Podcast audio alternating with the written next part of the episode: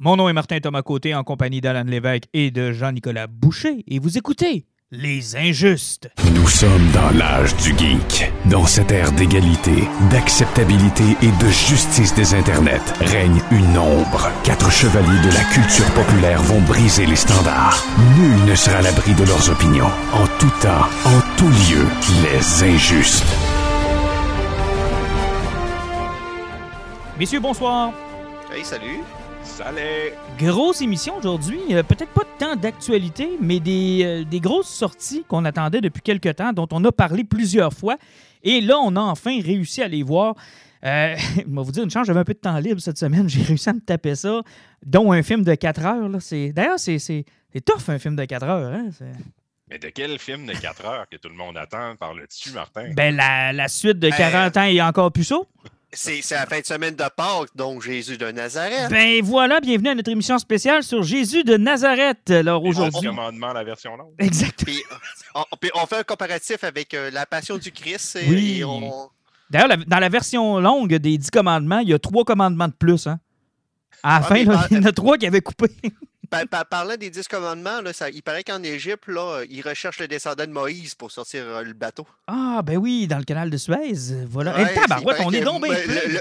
le- le descendant de Moïse serait demandé dans le canal pour faire un petit miracle. Et qu'on est plein de liens. Non, évidemment, on va parler de Justice League de Zack Snyder et non Schneider. Je me suis fait, Schneider. euh, je me suis fait avertir, je pense. J'en ai parlé à la radio, puis j'ai dit Schneider. Je sais pas pourquoi. Puis là, euh, hey, ça m'écrivait gros comme le bras. Snyder, Snyder. Je mais c'est pas si grave que ça. Bon, Ouais, Dieu. ça, ça- ça fait, ça fait huit ans que nous étions avec le Snyder Scott. Ça, ça se peut Ouais. qu'on soit un petit peu mélangé sur le S. là. Schneider, Hey, Snyder. J'aimerais ça, moi, voir le Rob Schneider. Rob Schneider. Il était-tu mauvais, lui? Donc, on va parler de Justice League, évidemment, la cote de Zack Snyder. Ensuite, euh, Invincible, qui a fait euh, ses premiers pas sur Amazon Prime. Euh, On a eu l'occasion de l'écouter, comme vous, vous avez peut-être eu l'occasion de l'écouter. Et si vous ne l'avez pas écouté, on va vous dire pourquoi il faut que vous l'écoutiez. Euh, Falcon and the Winter Soldier, il y a deux épisodes à date, euh, donc on va vous en parler un peu aussi. Superman and Lois, peut-être juste euh, en même temps qu'on va parler de ça, juste faire un parallèle où est-ce qu'on est rendu, parce que je m'attendais peut-être à, à peut-être un letdown, puis à date, en tout cas, moi, je suis rendu au troisième épisode. Je sais que j'en ai qui est rendu plus le loin. troisième épisode? Oui, et Ah, honnêtement, j'ai. cool. Euh, le, le- le- le moment que j'ai beaucoup aimé de la série, là, on va pouvoir en parler. Ah, moi, je décro- honnêtement, je décroche pas. Là. Je- je- je- J'attends encore qu'il se plante. J'ai fini, j'ai écouté le cinquième épisode tantôt et malheureusement, ils ne se sont pas encore plantés. Ah, ouais, ah, ben, c'est Et, une euh, maudite bonne nouvelle. reste contente. Euh, euh, je vois le potentiel d'un vilain incroyable en Jonathan. là. Il va faire un vilain incroyable. Oh, mais, euh, wow. Non, non, OK, tant mieux si ça ne se ça, ça- ça ne ralentit pas, parce que c'était un peu ma peur.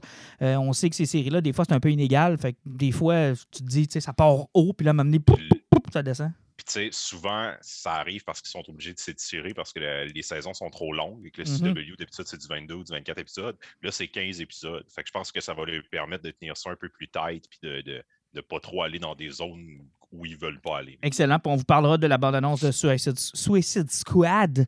Sous- va pas de misère avec Schneider. hein. Squad. Tu vas avoir de misère avec Swisher. Non, mais c'est parce qu'à ce temps, j'essaie de faire attention. J'ai reçu des volets de bois vert. Tu sais, je peux dire n'importe quoi, ça, c'est pas grave. mais, Mais, euh, avec l'année qu'on vient de passer, tu peux plus utiliser ce mot-là, parce qu'on va utiliser, euh, on va nommer le film La vie est belle squad. La vie est belle, Squad, le on nouveau. va mettre comme euh, les, les, les, les gifs sur, sur Facebook qui est écrit suicide, là, ben, ils mettent des papillons puis des arcs-en-ciel pour te dire que la vie est belle. C'est qu'on dit on va y aller comme ça aussi. C'est qu'on va Donc, se filtrer, on va dire la vie est belle squad. La vie est belle squad de James Gunn. Donc, la bande-annonce est sortie, on en parlera. Évidemment, Nos poisons. J'ai eu l'occasion de lire un livre en, en avant-première. J'ai hâte de vous en parler. C'était ma lecture Puis d'hier. spoiler tout le monde au grand complet de semaine avec qui ça. Euh, deux, non, c'est deux semaines avant qu'il sorte, c'est encore mieux.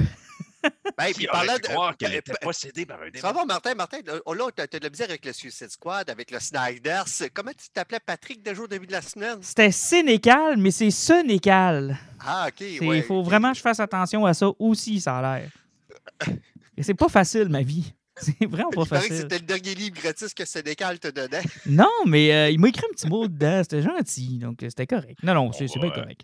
On va rouvrir le vieux débat de- du gardien du Canadien. Ah. Est-ce que c'est Patrick Roy ou Patrick Un Roy? Mais euh, je vais saluer Jake, hein, en passant, là, vite de même, pour la, la couverture de Flo, qui est le, le nouveau roman de Sonical. Euh, et je sais pas si Jake lit. Sûrement qu'il doit lire le livre avant de faire l'illustration, ou à tout le moins avoir une idée de qu'est-ce qu'il y a dans le livre pour pouvoir l'illustrer, parce que sa couverture prend toujours un million de sens de plus une fois que tu as lu le livre. Tu sais, je veux dire, au début, tu as l'image, tu te dis OK, c'est correct.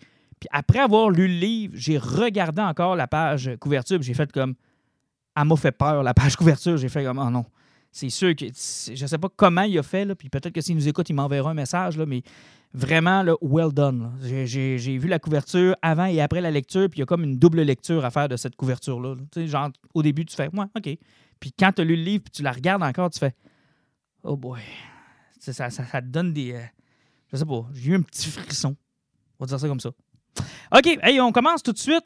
Justice League. On avait la première version en 2017, celle de Josh Whedon. Est-ce que j'ai besoin de vous raconter toute l'histoire? Je pense que vous la savez. Pourquoi encore une version différente de Justice League? On l'a déjà vu, ce film-là, Martin. On l'a déjà vu. Qu'est-ce qu'il y a de plus dans ce film-là? Et évidemment, donc, vous connaissez l'histoire. La fille de euh, Snyder s'est suicidée en mars 2017. Euh, il a perdu l'envie de se battre avec le studio parce que déjà, il se battait avec le studio pour tout ce qu'il voulait faire dans ce film-là. Quand il a vu que ses problèmes personnels devenaient plus importants, il s'est dit Garde, je ne maganerai pas ma santé à continuer, j'ai plus le goût de me battre. Il avait décidé donc de quitter le projet. C'est Josh Whedon qui est venu à la rescousse de ce film-là et ça a donné le film qu'on a vu en novembre 2017, qui est probablement l'accident de train le mieux filmé de l'histoire de l'humanité. Hmm. En gros, c'est ça. Avant qu'on commence, il y a deux affaires que je veux clarifier là-dedans, parce que ça, c'est la narrative qu'on utilise tout le temps. Euh, il n'y a pas rien que le suicide de la fille de Snyder qui est fait, qui est parti. la guerre contre les studios, c'était déjà bien enclenché. Oh, c'était commencé. Que Warner, là, Batman v Superman, il l'avait dans la gorge euh, de travers sur un moyen temps. Il y avait déjà des producteurs qui suivaient Snyder partout sur le plateau et qui s'assuraient euh, qu'ils respectent ce que le studio voulait sur le film. C'était un gros combat. Puis ça avait déjà été annoncé qu'il allait avoir un autre réalisateur qui allait venir pour soit faire le montage ou du moins re-shooter avec. Fait oui, c'est comme un clash de plein d'affaires qui sont arrivées en même temps, mais même si sa fille n'était pas décédée, puis je, je, lui envoie tous mes sympathies, euh, probablement que ça, aurait clashé. Ben, on n'aurait pas eu cette version. Non, mais, mais quand, il a dit, quand il a dit je n'avais plus le goût de me battre, c'est à ça qu'il faisait référence. C'est que c'était déjà compliqué, c'était déjà difficile. Mais il y avait, c'est ça, il y avait encore le goût d'aller au bat puis de probablement tenter d'influencer les choses. Là, on lui a laissé complètement carte blanche, on comprend, mais quand ça s'est arrivé, je peux le comprendre d'avoir euh, voulu. Euh. Et avant de vous lancer sur votre appréciation, moi, je veux qu'on aille sur des, détails, parce que je, prends en ligne de compte que tout le monde l'a vu. C'est un 4 heures qui, écoute, euh, je l'ai vu passer dans mon Facebook. Si je ne l'ai pas vu passer une fois, je ne l'ai pas vu passer 20 fois. Là. Moi, je vous dirais que le plus grand défaut de ce film-là, c'était la cohérence et savoir ce qui se passait. Et c'est réglé dès la première minute du film quand on réalise que les Mother Box se font réveiller par le fait que Superman est mort. Et là, quand j'ai vu cette scène-là, je me suis dit, on va enfin comprendre l'histoire. Il y a une histoire. Je vais te relancer tout de suite sur une niaiserie. Et d'un, ils disent, il faut s'attaquer parce que là, il n'y a, plus de, a plus de Superman pour protéger la Terre. OK, dans cet univers-là, ça fait à peu près trois ans que Superman est là. Pourquoi ils ne sont pas venus avant? Et d'un.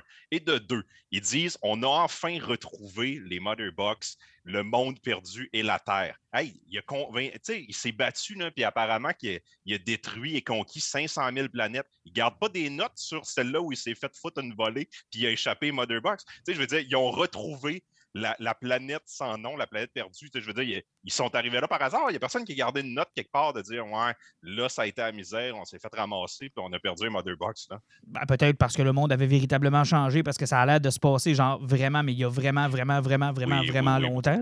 Mais tu sais, je veux dire, la, planète n'a pas. Mais tu sais, juste. Non, mais juste de Non, mais t'as peu, là. Si tu compares. Là, là ce qu'on va faire, c'est qu'on va le comparer au film de 2017, là. Tu sais, je veux dire, il n'y avait pas d'histoire dans le 2017, là on comprenait même pas pourquoi Steppenwolf était là.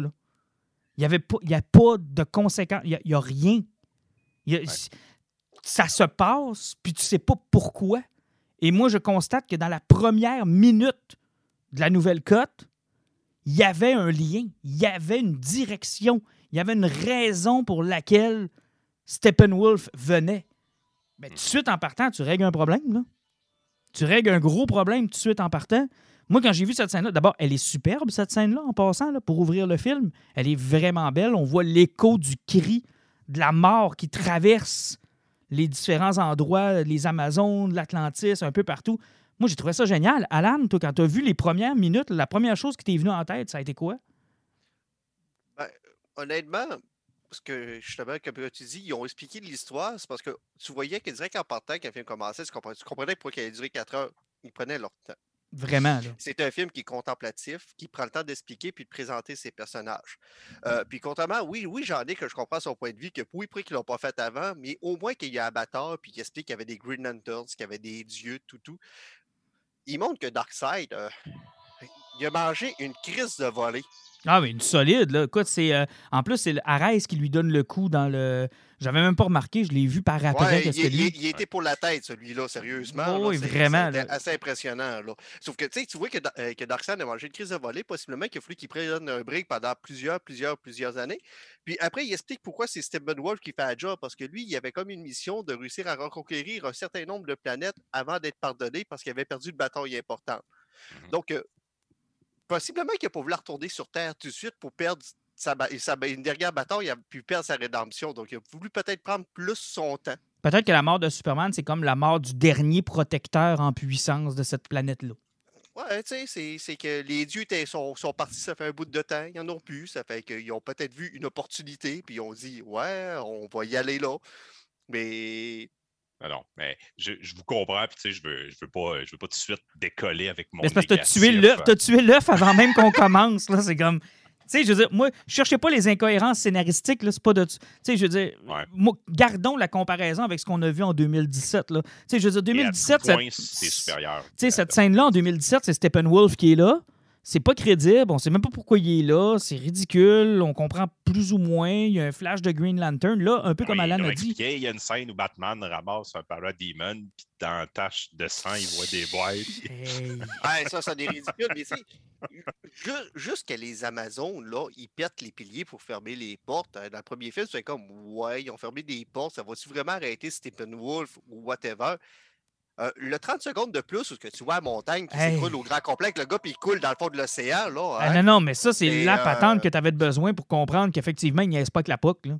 Ouais, ouais, c'est euh, Ben, quelque tout- chose. Là. Tout, euh, tout est plus pesant dans le film. Puis je, vais vous amener un autre comparatif que j'ai fait avec ma conjointe. Écoute, on, on a fait nos devoirs, j'ai pris ça au sérieux, là, le comparatif entre les deux films. Je voulais vraiment m'assurer d'avoir les, les, voir les. La scène la plus intégrale, je dirais, là, qui a gardé presque tous les éléments en place, c'est la scène de Wonder Woman à la banque. C'est pas mal l'une des scènes qui, dans la Snyder Cut et dans la version de 2017, oui, il y a des trucs de rajouter là, dans la Snyder Cut, mais overall, c'est la même scène. Je veux dire, tout se passe à la même place, au même moment, de la même façon. Regardez juste ces deux scènes-là, une à côté de l'autre. C'est fou comment, dans le film de 2017, ils ont l'air de des clowns qui n'ont pas l'air dangereux, puis qu'on se demande même qu'est-ce que cette scène-là fait dans le film, parce que ça a l'air d'un film de super-héros normal, là, genre euh, Spider-Man 2002 ou euh, euh, X-Men 2000. là, je veux dire, il n'y a pas de différence. Et tu revois la même scène dans Snyder Cut, où là, la gravité prend tout son sens. C'est plus le même ton, mais absolument plus. Là. Ouais, tu parles de la séquence où ce que Wonder Woman fait empêcher le bombe de sauter, faire sauter la bombe, à- la banque, puis elle fait sauter la banque à la fin. Ouais, ça, ça c'est l'autre. Ça, c'est du Snyder. Ou elle veut nous montrer qu'il faut avoir un bon cœur puis protéger les innocents, mais en même temps, elle fait littéralement exploser un homme pour absolument rien. En fait, pour faire sauter non. le côté de la banque. Ouais, mais c'est pas pire que vous pensiez juste à- au gars qui s'est fait exploser. Moi, je pense à ceux qui se sont fait éclater la tête sur le mur de briques. Alors que dans Wonder Woman 84, elle lui donne des chaises là, pour être sûr qu'il Ouais, ouais, soit bien assis. Là-dedans, elle Ben, splash j'ai- la j'ai- tête sur le mur. besoin de te rappeler que dans Wonder Woman 84, la TV des années 80 84 passait par un rayon de lumière? Oui, aussi. Puis Mais, que si je demande à tout le monde d'être honnête, ben, tout le monde a un bon fond, puis personne ne souhaitait la fin de l'humanité. mais tu sais, au-delà de ça, moi, la violence, j'ai pas. une- Tu sais, je veux dire, on pourrait parler du MCU, là, puis c'est pas mieux, là. Il tue du monde bien plus que dans, Ouais, dans DC. parce là. que, en plus, si tu prends DC au pied de la lettre, Wonder Woman est le seul héros qui sait quand est-ce tuer et quand est-ce faire une rédemption. Exact. Tandis que dans Wonder Woman 84, moi, à la fin, je pensais qu'elle allait tuer le chat, à sauver la vie du chat, parce que le chat méritait de mourir. Ben, elle n'a pas tué le chat. Mais, tu sais, je veux dire, moi, ça, à la limite, je suis capable de vivre avec ça. Mais cette scène-là montre à quel point, tu sais, les... La vision est différente. j'avais même pas remarqué, moi, que les enfants étaient pris en otage dans celui de 2017. J'avais même pas remarqué que c'était des enfants. J'avais comme. Ah, mais il mettait, il mettait des jokes partout Ben, c'est ça. pour, euh, pour diminuer le ton. Ce qui fait en sorte que tu t'inquiètes pas vraiment pour les otages. Là. Dans la première version, tu t'as- mais dans la deuxième, dans celle de Snyder, tu te rends compte à quel point, OK, là, c'est une situation qui est grave, qui est sérieuse, puis qui est. euh, Il y a de quoi, puis. euh, évidemment, ça amène un autre problème aussi. Là, on en parlera. Là, vous avez parlé de la violence. OK, on peut parler aussi de la musique qui, moi, à un moment donné, a fini par me tomber ses nerfs. là. Ça, c'est une autre histoire. Mais tu sais, tu vois que le ton est diamétralement opposé. Là. C'est pas pantoute pareil, pareil, pareil, pareil, pareil. Et je suis obligé de vous dire que c'est un bien meilleur film. Oui, Oui, ça, je suis oui. d'accord. C'est un bien meilleur film que ce que l'on a vu en 2017. là. Et honnêtement, j'aurais pas voulu être à la place de Whedon là, pour remonter ça, pour faire un film avec ça, euh, en gardant. Euh, Martin, t'as tellement fait ça large que t'as oublié de nous demander notre opinion avant de t'embarquer dans le profond. Ouais, ben allons-y, mais euh, effectivement, tiens, faisons le tour, Alan. Ben, c'est parce que t'étais au téléphone, je faisais du temps. Je veux Je faisais pas du téléphone, c'est mon frère qui arrête pas d'appeler, c'est que la maudite toune. J'ai dit, je vais faire batteries, ça sonnera plus. Je vais faire du temps pendant qu'Alan règle son problème de téléphone. Non, les niaisages, la place sur là. Mais, mais si on fait le tour, Alan, allons-y donc. Hein, ben, ton, ton impression générale de la Snyder Cut? Ben, hon- honnêtement, euh, j'avais hâte de voir ce film-là. J'étais curieux. Je savais que possiblement j'allais apprécier ça parce que, ça faisait tellement longtemps qu'on lisait les idées puis qu'on voyait où ce que le film était supposé de s'aller qu'il y avait une curiosité intéressante qui était là-dessus. Sauf que c'était de voir en quatre heures le développement qu'il y a eu ces personnages, le développement qu'il y a eu sur l'histoire, voir qu'en fin- finalement que la peu d'importance que Superman avait dans ce film-là, parce qu'on le voit vraiment juste dans les 25 dernières minutes de 4 heures de film, c'est c'était incroyable. Puis même au niveau des couleurs, euh, la fin de Tchernobyl, là, où ce que on se demandait dans la version de Josh Whedon, oui, c'était cool Superman, puis où Flash sauvait des vies, sauf que pourquoi il y a du monde qui vivait dans un territoire irradié? Personne ne comprenait. C'est une bonne chose qu'il n'y ait plus les civils. C'était vraiment ben, c'est parce qu'ils ont expliqué qu'ils ont choisi Tchernobyl à cause qu'il y avait besoin d'une terre morte pour son plan tout. Puis euh, le ciel n'était pas rouge, tout était noir. Les couleurs étaient oui monotones, mais moins agressantes que la version de Josh Whedon. Euh, Wonder Woman, comment ça a été traité, c'était plus intéressant. Euh, Aquaman, le personnage avait beaucoup plus de profondeur. Oui, il dit encore Mind Man, sauf que tu, tu comprenais plus le personnage. Euh, de Flash, de Flash, fuck. Il était-tu épique dans ce crise de film-là? Oui. Dans, dans la version de Whedon, là, c'était, c'était, c'était un comic relief qui était loser puis pathétique, pas juste un peu. Tu sais, j'aime pas beaucoup plus l'acteur, mais je respecte son flash dans ce film-là. Et euh, on va en parler plus tard, si bas. Ah, Cyborg, moi, j'avais une crainte parce que c'est pas un euh, personnage que j'apprécie, puis j'avais peur qu'il prenne trop de place, mais c'est Puis surtout à correct. cause de son CGI qu'on a toujours détesté, moi je pensais qu'il allait. Oui, son CGI il est encore un petit peu poche, sauf que l'importance qu'il y avait dans ce film-là, la symbolique de son personnage, puis tout ce qui tourne alentour de lui, parce qu'il veut pas, c'est une motorbox, donc il y a beaucoup de réponses. Puis en Mais voyant ça aussi, ce qui, ce qui me, ce qui me fait mal un peu, c'est de me dire, c'est le personnage-là était tellement important, il y avait tellement de scènes qui étaient tournées de ce film-là, euh, ce personnage-là, avec cet acteur-là, que finalement, tout ce qu'il dit sur Josh Whedon, on dirait que tu as de la misère à plus le croire. là. et, et- et ça, et ça a apporté, ces longues scènes-là, aussi un paquet de personnages secondaires qui ont, qui ont de l'importance et qui rendent le film un- comme des épices un peu meilleurs. tu sais. Je pense à. Alfred de Jeremy Irons. Euh, je Ben- pense à, au père qui, euh, qui jouait, euh, celui qui jouait le, le- le scientifique dans Victor. Terminator Ben, 2. là. Parlant d'Alfred, justement, lié de la façon que le personnage a été apporté, la réplique de Bruce Wayne qui dit Je travaille pour lui prend tout son sens. Parce que tu vois que Alfred run le show. Vraiment intéressant. Moi, les personnages secondaires dans ce film-là, j'ai vraiment, mais vraiment, vraiment beaucoup apprécié. là. Puis Même Alfred en fait partie. de Cyborg. Qui devient très important, là. Il devient Ouais, important non, dans cette cote-là. C'est c'est ce que j'ai aimé, c'est parce qu'ils ont, ils ont réussi à traiter l'historique des personnages, c'est c'est tous les problèmes qui pouvaient passer au travers. Euh, on parlera plus tard, tantôt, de du tour de table pour réciter Superman que ça s'est passé. Et les séquences épiques de ce film-là, quand ça décidait que c'était épique, c'était épique. Mais tu sais, tu parles de Superman tout à l'heure. On est passé d'un d'un point principal de l'histoire, c'est-à-dire ça nous prend Superman, puis ça va être autour de. Puis vite dans le film, on va se rendre compte qu'il faut le ressusciter à une opportunité. Ah, puis en passant, on pourrait aussi ressusciter Superman. Tu sais, je veux dire, dans la Snyder Cut, ça devenait pas aussi important de ressusciter Superman. C'était une opportunité qu'ils avaient. Ils l'ont faite.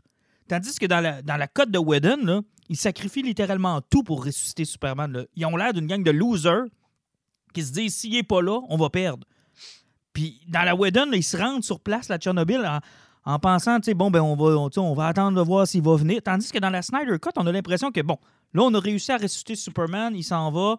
C'est pas grave, on va le faire sans lui pareil. Tu on va y aller sans lui, puis on va gagner pareil. Tu sais, Batman a moins l'air d'un sais, il y avait un plan quand il se ramasse à Tchernobyl qui, qui était plus ou moins clair dans la cote de Whedon. là. Mais euh, Jean-Nic, ton appréciation générale? J'ai aimé ça plus que je pensais.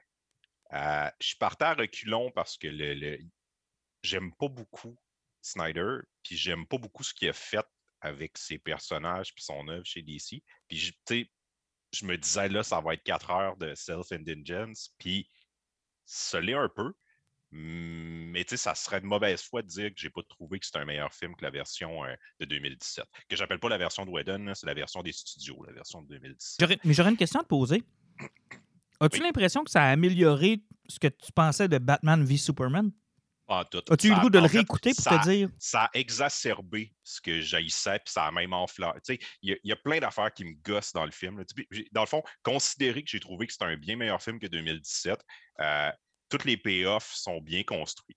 Par contre, ça n'a aucune raison de durer quatre heures. Il y a une heure dans le film facilement qui pourrait être coupée, qui est vraiment rien que du, Une c'est- c'est demi-heure. du crossage de mouche. là. J'aime pas son traitement des personnages, particulièrement certains personnages qui essayent de nous enfoncer dans la gorge qui sont importants, puis pourtant ils les traitent comme de la marde. Exemple, Lois Lane. Il a fait une scène dans Batman vs Superman où Flash voyage dans le temps pour dire c'est la clé, c'est la clé, elle est importante. Ben, c'est un peu ça, Snyder. Il l'appelle la clé, puis il la traite comme une clé, pas comme un être vivant. Elle a une scène importante, Lois, dans le film, puis la scène perd toute son importance parce que finalement, c'est Martian Manhunter qui est un homme qui est venu y expliquer ce qu'il fallait qu'elle fasse. Puis qu'est-ce qu'elle fait? Elle vient expliquer à Superman qu'elle est enceinte, qu'elle l'aime, puis il faut qu'il nous le répète quatre fois. Et ça, ça me gosse un petit peu. Genre, il y, a- de la misère, Snyder, à écrire des personnages humains. Il y a, du fun à écrire ses dieux, puis ses gros enjeux, puis de passer du temps là-dessus. Puis dans tous ces films, les studios, ils disent écoute, tu peux pas, là, il faut, faut couper, il faut que ça soit. Puis à toutes les fois, il se fait couper. Puis après, il dit Ah, mais là, c'est à cause de moi, j'aurais voulu faire ça comme ça. Puis, tu sais, il y a tout le temps l'opportunité de se rattraper. Tous ces films ont des Ultimate Edition où il peut remettre des bouts qu'il voulait mettre. Tu sais, il y a- de la misère à être concis puis raconter une histoire qui a de l'allure. Puis, c'est ce Ben, il, est un peu, euh, il est un peu artiste dans l'âme. Tu sais, Il y a des tableaux dans ce film-là. Ouais. Ben, a des- exact, c'est ça. C'est c'est vraiment, c'est un, c'est un Ben- auteur, c'est un artiste, mais c'est un artiste et un auteur que j'aime pas. Puis j'ai, puis c'est, moi, en fait, c'est ça le problème que j'ai avec le film. Fait que, tu sais, je peux pas, je peux pas y en vouloir. Puis, tu sais, en plus, tout le monde qui a travaillé avec, tu sais, ils ont eu du fun. Ça a l'air d'un bon gars. Euh, tout le release de Snyder Cut, tu sais, c'est hot ce que le monde ont fait. Les fans ont ramassé de l'argent, ils ont donné pour des causes. Tu sais, je respecte ça au bout. Puis l'autre côté, tu as Josh Whedon qui est rendu genre banni d'Hollywood parce qu'apparemment que lui, c'est un solide trou de cul puis qui en a fait de la merde. Mais en même temps, j'aime mieux ce que Whedon fait que Snyder. Fait que, tu sais, il va aller. C'est triste, probablement qu'on n'aura plus rien de Whedon ever. Puis, tu sais, je veux dire, je vais m'en remettre. Snyder, j'aimerais ça qu'il passe à autre chose. Là, ce qui me fait peur, c'est le maudit mouvement de euh, restaurer Snyder. Non, Ouais, c'est euh, cassé de la j'ai- Je suis content qu'il ait, qu'il ait pu avoir l'opportunité de donner le film qu'il voulait.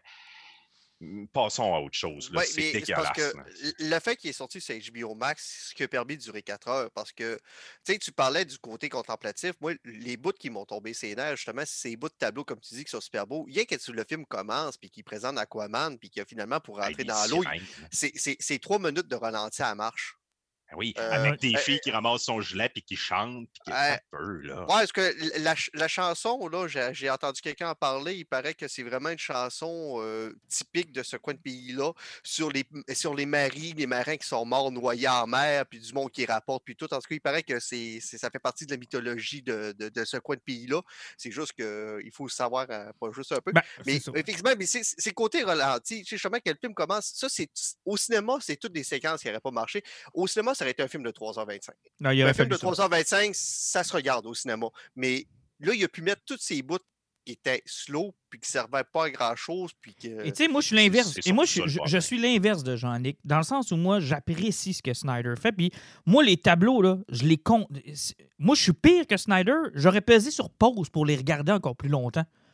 Quand je vois les ralentis, moi, je- j'apprécie l'action des. Puis je vais vous, do- je vais- je vais vous donner un exemple. là. Moi, quand je vois les séquences au ralenti de, de Snyder et des super-héros, je trouve qu'il y a un respect pour le gars qui paye pour écouter ce film-là. Parce que le contraire de ça, là, c'est le tas de marde de Transformer de Michael Bay. Ouais. Où là, là, tu vois rien, tu n'as aucune idée de ce qui vient de se passer. Ça garo- il, il vient de te garocher, je sais pas combien de millions d'effets spéciaux d'en face, là, comme un comme shot, style. Puis là, si tu as clié les yeux pendant ce bout-là ou que tu as eu le- la- la- la- Le Le- tout le- perdu. T'as tout perdu, le million de dollars qui vient de te crisser en pleine face. Et moi, Ben, ça, on- là, j'haïs ça. On va couper la poire en deux. Snyder, là, ramenez-le. Mais Conseiller. faites-le réaliser. That's it, là. Genre, euh, tu sais, donnez-y, mettons, un film, puis entourez-le comme faut, puis donnez-y un meilleur Ah, mais, euh. Si, si jamais ils sont pour faire un Justice League 2, il faut qu'ils reviennent en tant que consultant. Exact, exact. Ou, encore, ou de- tu sais, ou de créateur visuel. ou encore que, Tu ce soit, euh, que ce soit quelque chose Ben, d'à côté. consultant, mais tu sais, il peut être sa table de montage quand même. Là. Mais, il- mais attention, là, avec le- l'espèce de multiverse qu'ils sont en train de mettre, laissez-le continuer dans son univers. Puis ça nous empêche. Moi, le problème, c'est que ce qu'on a actuellement et depuis des années, c'est que quand quelqu'un est dans une slot, il occupe cette slot-là, puis il la bloque pour tous les autres. Sais, genre, là, on fait le MCU. Si tu rentres pas dans ce moule-là, tu peux rien faire d'autre. Là, on fait un Justice League. On fait ce Justice League-là, puis c'est avec lui. Puis si t'es pas dans ce moule-là, on fait rien d'autre. Moi, je pense qu'on est passé à une autre étape. C'est-à-dire que lui, il fait ça comme ça. Puis si quelqu'un d'autre veut. Regarde, Joker est un bel exemple. Tu sais, je on était en plein dans le DCU, là. Puis ils ont fait un Joker pareil. Puis ils se sont dit, savez-vous quoi? On s'en crisse, là. On fait un Joker, ça nous tente de faire un Joker, puis on le fait de cette façon-là. Moi, j'aime bien. Regarde, arrêtez de bloquer des slots pour le monde qui voudrait prendre ces personnages-là puis faire quelque chose avec. Tu sais, je veux dire, le Snyderverse, c'est à lui. Puis s'il veut le continuer puis que ça vous intéresse de le continuer, tant mieux. Mais empêchez-vous pas de faire un Batman, par exemple. Puis empêchez-vous pas de faire. Moi, Snyder, son plus gros défaut, c'est Superman. Son Man of Steel, là, je l'aimerai on- on- jamais. On, on- on- on va continuer justement à parler du film un peu pour va pouvoir réussir- justement réussir à arriver à Superman. Donc, euh, finalement, on vous a parlé un petit peu de ce qui se passait au début avec les motorbox, qui a été bien présenté. Puis que là, finalement, c'est là que tu découvres que Victor est le personnage qui va être clé, qui va apporter toutes les réponses du film. Carrément. Carrément, parce qu'il est Ouais. une mother box Il est en central. soi. Là. Euh, puis, tu sais, même de la façon qu'ils vont présenter Flash, qui vont lancer la séquence qu'on avait vue dans la bande-annonce, qui pète la vitre avec son doigt pour aller sauver Iris. C'est superbe, cette séquence-là. Là. Ouais. Sais, Ouais, quand je te dis un tableau, là, oui, ça, oui, c'en est oui, un. oui, oui, le char a vraiment, mais vraiment trop revolé. Là. Puis oui, il a explosé de façon ridicule. Puis oui, la fille a sorti de son char de façon miraculeuse pendant que ça revolait. Mais justement, c'est un tableau de bande dessinée. C'est ça, carrément. C'est fucking beau. C'est beau. Moi, là, la scène, Dans, là, dans un comics, là, la personne qui sort de son char en en revolant sort de son char exactement comme ça. Et ce que j'ai aimé de cette séquence-là, c'est que le flash, avec le temps qui a arrêté, qui prend le temps de te regarder la fille et de tomber en amour avec parce qu'elle trouve vraiment trop belle. Il a le temps de tout faire ça pendant que tout est en train d'exploser alentour de lui. Puis il prend même le temps de ramasser une saucisse pour les chiens pour voir sa job. Puis l'épicness là, de, la, de la scène, quand ça décolle, puis que tu entends, pouf, puis ça part. Le bout où il se vire de bord, puis il explose ses souliers tellement il fait ça rapidement. J'ai tellement trouvé ça cool. Mais tu sais, moi, cette scène-là, je pense que c'en est une que genre, tu sais, Whedon aurait dû garder, mais probablement qu'il s'est dit, bon, je suis obligé de mettre euh, 1h49 max. Puis genre, c'est vrai que cette scène-là apporte techniquement rien. En On fait, a déjà une autre présentation du C'est personnage. ça. Le Fait problème de Whedon, en plus, c'est pas seulement qu'il a réduit le temps avec ce qu'il avait, c'est qu'il a re-shooté. Tu sais, Il y a beaucoup de scènes qui ne se retrouvent plus dans le film. Tu sais, toute la séquence d'ouverture sur Superman, dans Zack Snyder, elle est remplacée par un repeat de sa mort et des conséquences. Mais tu sais, il n'y a plus le, le monde pleure. Puis là, hey, le gars qui kickait dans une caisse d'orange dans la version de 2017, là, hey, le monde va pas bien. Hein?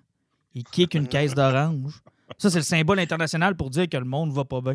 Mais en même temps, dans la version de Snyder, on n'a pas l'impression que le monde va pas bien non plus, parce qu'on le voit pas le monde. Non, il n'y a juste T'sais, pas de on monde. voit- C'est ça, il n'existe pas les humains. Non, la non. Terre est habitée par. Mais ils n'ont jamais, exi- mais ils ont jamais existé dans Snyderverse. Je te rappellerai que euh, le général Zod et, euh, et Superman ont détruit une ville. que, dans le fond, il y avait cette job-là aussi. là, il fallait qu'il humanise l'univers.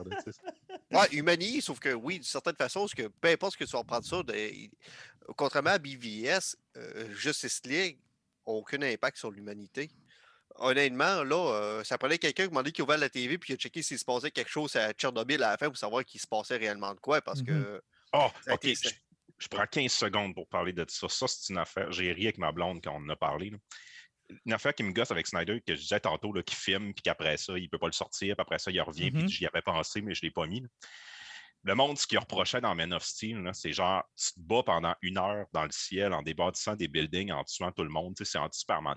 Là, dans le film d'après, il a, il a pris le temps dans Batman ou Superman de prendre une scène où les personnages se disent Hey, Doomsday, on va l'amener sur une île à Oui. côté qui n'est pas habitée. Genre, pour, pour rappeler aux personnages. au- on dirait qu'il est en train de dire aux spectateurs C'est correct, je vous entends. Je m'excuse. raison. Mais tu sais, il dit pas comme ça. Il dit pas je m'excuse. C'est comme si c'était pensé, comme si les héros avaient appris, puis il leur fait. Dans, dans Justice League, j'ai parti à rire avec ma blonde. Il amène ça de Tchernobyl, puis tu sais, dans la version de Whedon, c'était maladroit. là. Genre, euh, il y a une famille qui habite dans cette Il y avait un bloc appartement complet. Ben, ben oui, je le sais. Il y a un bloc appartement. Il y a un HLM, hostie. Je le sais. Mais tu sais, ça, c'était comme. Ça devait être Vedon là, qui est arrivé, puis il a vu ça, puis il a fait Ben voyons donc. Tu sais, je veux dire, il, il- il dit même pas qu'il y a personne qui habite là. Et Whedon, dans sa version. Snyder, dans sa version, il prend le temps de nous dire Il y a Ah, personne. Il n'y a, pas- il y a personne qui vit ici. J'étais là, tu sais, il a pris le temps de dire aux spectateurs Vous allez voir, là, on va faire poter des buildings à la fin, puis on va tout détruire. Mais il n'y aura a pas personne. d'être vivant, là. Il n'y aura On- personne. Parce que, pour une raison obscure, ils ont besoin de créer ça dans une. Ah, pas mais de monde, honnêtement, euh, J'étais Ouais. là, c'était, ça fait tellement flot frustré. Là, que- Flo frustré, mais sérieusement, oui, c'était beau, mais Carlis qui n'a pas pensé aux conséquences dans son premier film, le Man of Steel. Ah, C'était On n'en incroyable. reviendra pas là-dessus. Surtout, moi, qui ai buté avec ton bâtard, puis il a fait la joke de- du zéro jour sans accident, de la pancarte qui est tombée. J'ai fait, man, tu as tué 300 000 personnes, garde-toi de gêne. Tu sais, l'affaire, c'est que le MCU tue beaucoup de monde, mais c'est très peu de monde pareil. Tu sais, je veux dire, on s'en rend plus ou moins compte. Mais là, au-dessus d'une ville où, genre, ton coup de poing fait péter des éclats de vitre partout, puis que le building s'effondre, tu fais comme Asti, man, ils se relèveront Hey, jamais il y de a deux ça. tours qui sont tombés pour de vrai Manhattan. Oui, il y a eu ça va- 3000 morts, là. Tu sais, c'est que. Non, non, ça, c'était sans dessin. Puis Ça, il corrigera jamais ça. Mais visuellement, c'était merveilleux, là. C'était. Oui. Bon, OK, où c'est qu'on était? On ça. C'est vraiment on une est belle rendu- relation d'amour Ben, euh, avec on- euh, Za- euh, Zack Snyder. Mais on a, déjà, on a déjà parlé de la, de la scène de la banque avec Wonder Woman. Moi, la seule chose que je veux ajouter sur Wonder Woman, je trouve que c'est le personnage qui a le moins bénéficié de cette cote-là. Je trouve qu'elle a plus ou moins changé. Et l'hostie de thème arabique, je sais plus trop quoi, qu'ils ont mis à chaque fois qu'elle est là, là Ouais. Des fois, qu'elle fait un pas. là. je suis pas capable. Je, je- je me suis posé la question huit fois. C'est quoi ça? Ah, mais c'est- vraiment trop, trop omniprésent. Là. Cette était vra- par moments, elle à être tannant. Mais tu sais, Wonder Woman était là pour être euh, tu sais, le gros canon, la force de frappe de ce Mais je veux dire, film-là. elle était bonne dans, dans, dans Whedon, puis elle pareil dans Snyder Cut. Là. Oui, effectivement. Puis, elle, mais tu sais, elle est un peu plus violente dans certaines passes qu'elle va faire un point, c'est tout. Sauf que elle était correcte. Puis, euh, On n'a pas besoin ça, de. Mais moi, la seule affaire, c'est que je trouve que Snyder la traite un peu trop comme dans 300. Tu sais, des fois, je me demande si c'est le même film. Là. Ouais. Puis là, je me dis, oh boy. Cette semaine, en entrevue, Snyder questionné sur qu'est-ce qu'il aurait fait avec les suites puis tout. Euh, L'aboutissement de son, euh, de son Justice League, là, ça aurait été que Wonder Woman soit à la tête des Amazones, que Arthur soit à la tête des Atlantéens, je sais pas comment on les oui. appelle, que Superman et le reste des super-héros de la Justice League soient avec la force des hommes, puis qu'on recrée le combat initial. Puis ça, c'est venu comme confirmer dans mon esprit que ce qui me gosse aussi avec Snyder, c'est que pour lui, Aquaman puis Wonder Woman, c'est le même personnage, c'est que des leaders guerriers de peuple. Ouais. C'est vrai qu'ils sont traités comme ça. Puis, tu sais, Aquaman, c'est vrai qu'il y a des lignes intéressantes dans le film, mais au final, il n'y a aucune personnalité. Tout ce qui nous montre de l'Atlantide, hey, c'est euh, les scènes avec Willem Dafoe qui a les cheveux tout ébouriffés. Là, D'ailleurs, il s'est fait une toque ont- hein, dans le film, euh, dans, le- dans son. ouais, mais. J'étais ça- là, une chance qu'ils ont donné le film à James Wan puis qu'il a mis des couleurs là-dedans. Non, mais. euh, Deux heures et demie d'Atlantide sombre de même avec des bouts de briques. Oui, pétées, William là, Defoe, ça je pense que ça a été retourné par après, cette séquence-là. n'avait pas, déjà- pas, pas déjà été tournée. Je Non, non, sais pas. je sais pas Parce ça. ne faut, il faut pas oublier qu'à la base, euh, Aquaman était supposé de se passer avant Justice League, mais à cause de la, de la mort de BVS puis de Justice League qui n'a pas fait d'argent, tu sais, on- j'en ai souvent parlé que ce film-là, il a été arrêté quatre fois de tourner, puis il l'a repris par quatre fois, puis quand tu écoutes le film, tu es capable de voir quatre films différents dans Aquaman. C'est que ça a tellement pris de temps avec Aquaman sorte, puis finalement, il s'est passé après Justice League. J'ai Ouais, l'impression qu'il a que- acheté quelques séquences pour. Ouais. Parce que. Parce que Mais il y a une erreur parce qu'il y a une mais dans erreur. version de Whedon, tu avais, celle-là qui a cassé la gueule de Johnny Depp là, qui est apparue. Puis c'est- Amber Heard. Elle appelait pour. Tu, voyais que c'était supposé de se passer. Le timeline n'était pas bon. Non, puis il y a Euh, une c'était erreur parce que dans, dans la Snyder Cut, Aquaman se rend devant la statue avec le bon trident. Là. Mais il me semble que dans le film d'Aquaman, ça, c'est caché à quelque part. Là. C'est dans un autre. Tu sais, ils ont comme un passage pour y aller, puis euh, c'est pas à la vue de tous. Puis là, tu le vois, il se recueille devant cette statue-là. Puis là, je me disais, Voyons, il me semble que dans le film d'Aquaman, cette statue-là, il faut Ah, qu'elle euh, qu'elle ouais, trouve, que là. Sauf que ça doit être- ça devait être pas le vrai trident qui était là, sauf que, tu sais, c'est- ça qui est arrivé là. Mais euh, je pense que ça a été rajouté, mais oui. euh, Mais Aquaman, tu sais, à la que ça limite- servait pas à grand-chose. Toutes les séquences qu'ils ont rajoutées avec Aquaman, Bouf. Mais y a-t-il une séquence, Dafoe. y a-t-il une séquence de Whedon dont vous vous êtes ennuyé? Oui. Quand Flash arrive dans Batcave pour la première fois, puis que genre il est tout excité, puis il s'en va dans Batmobile.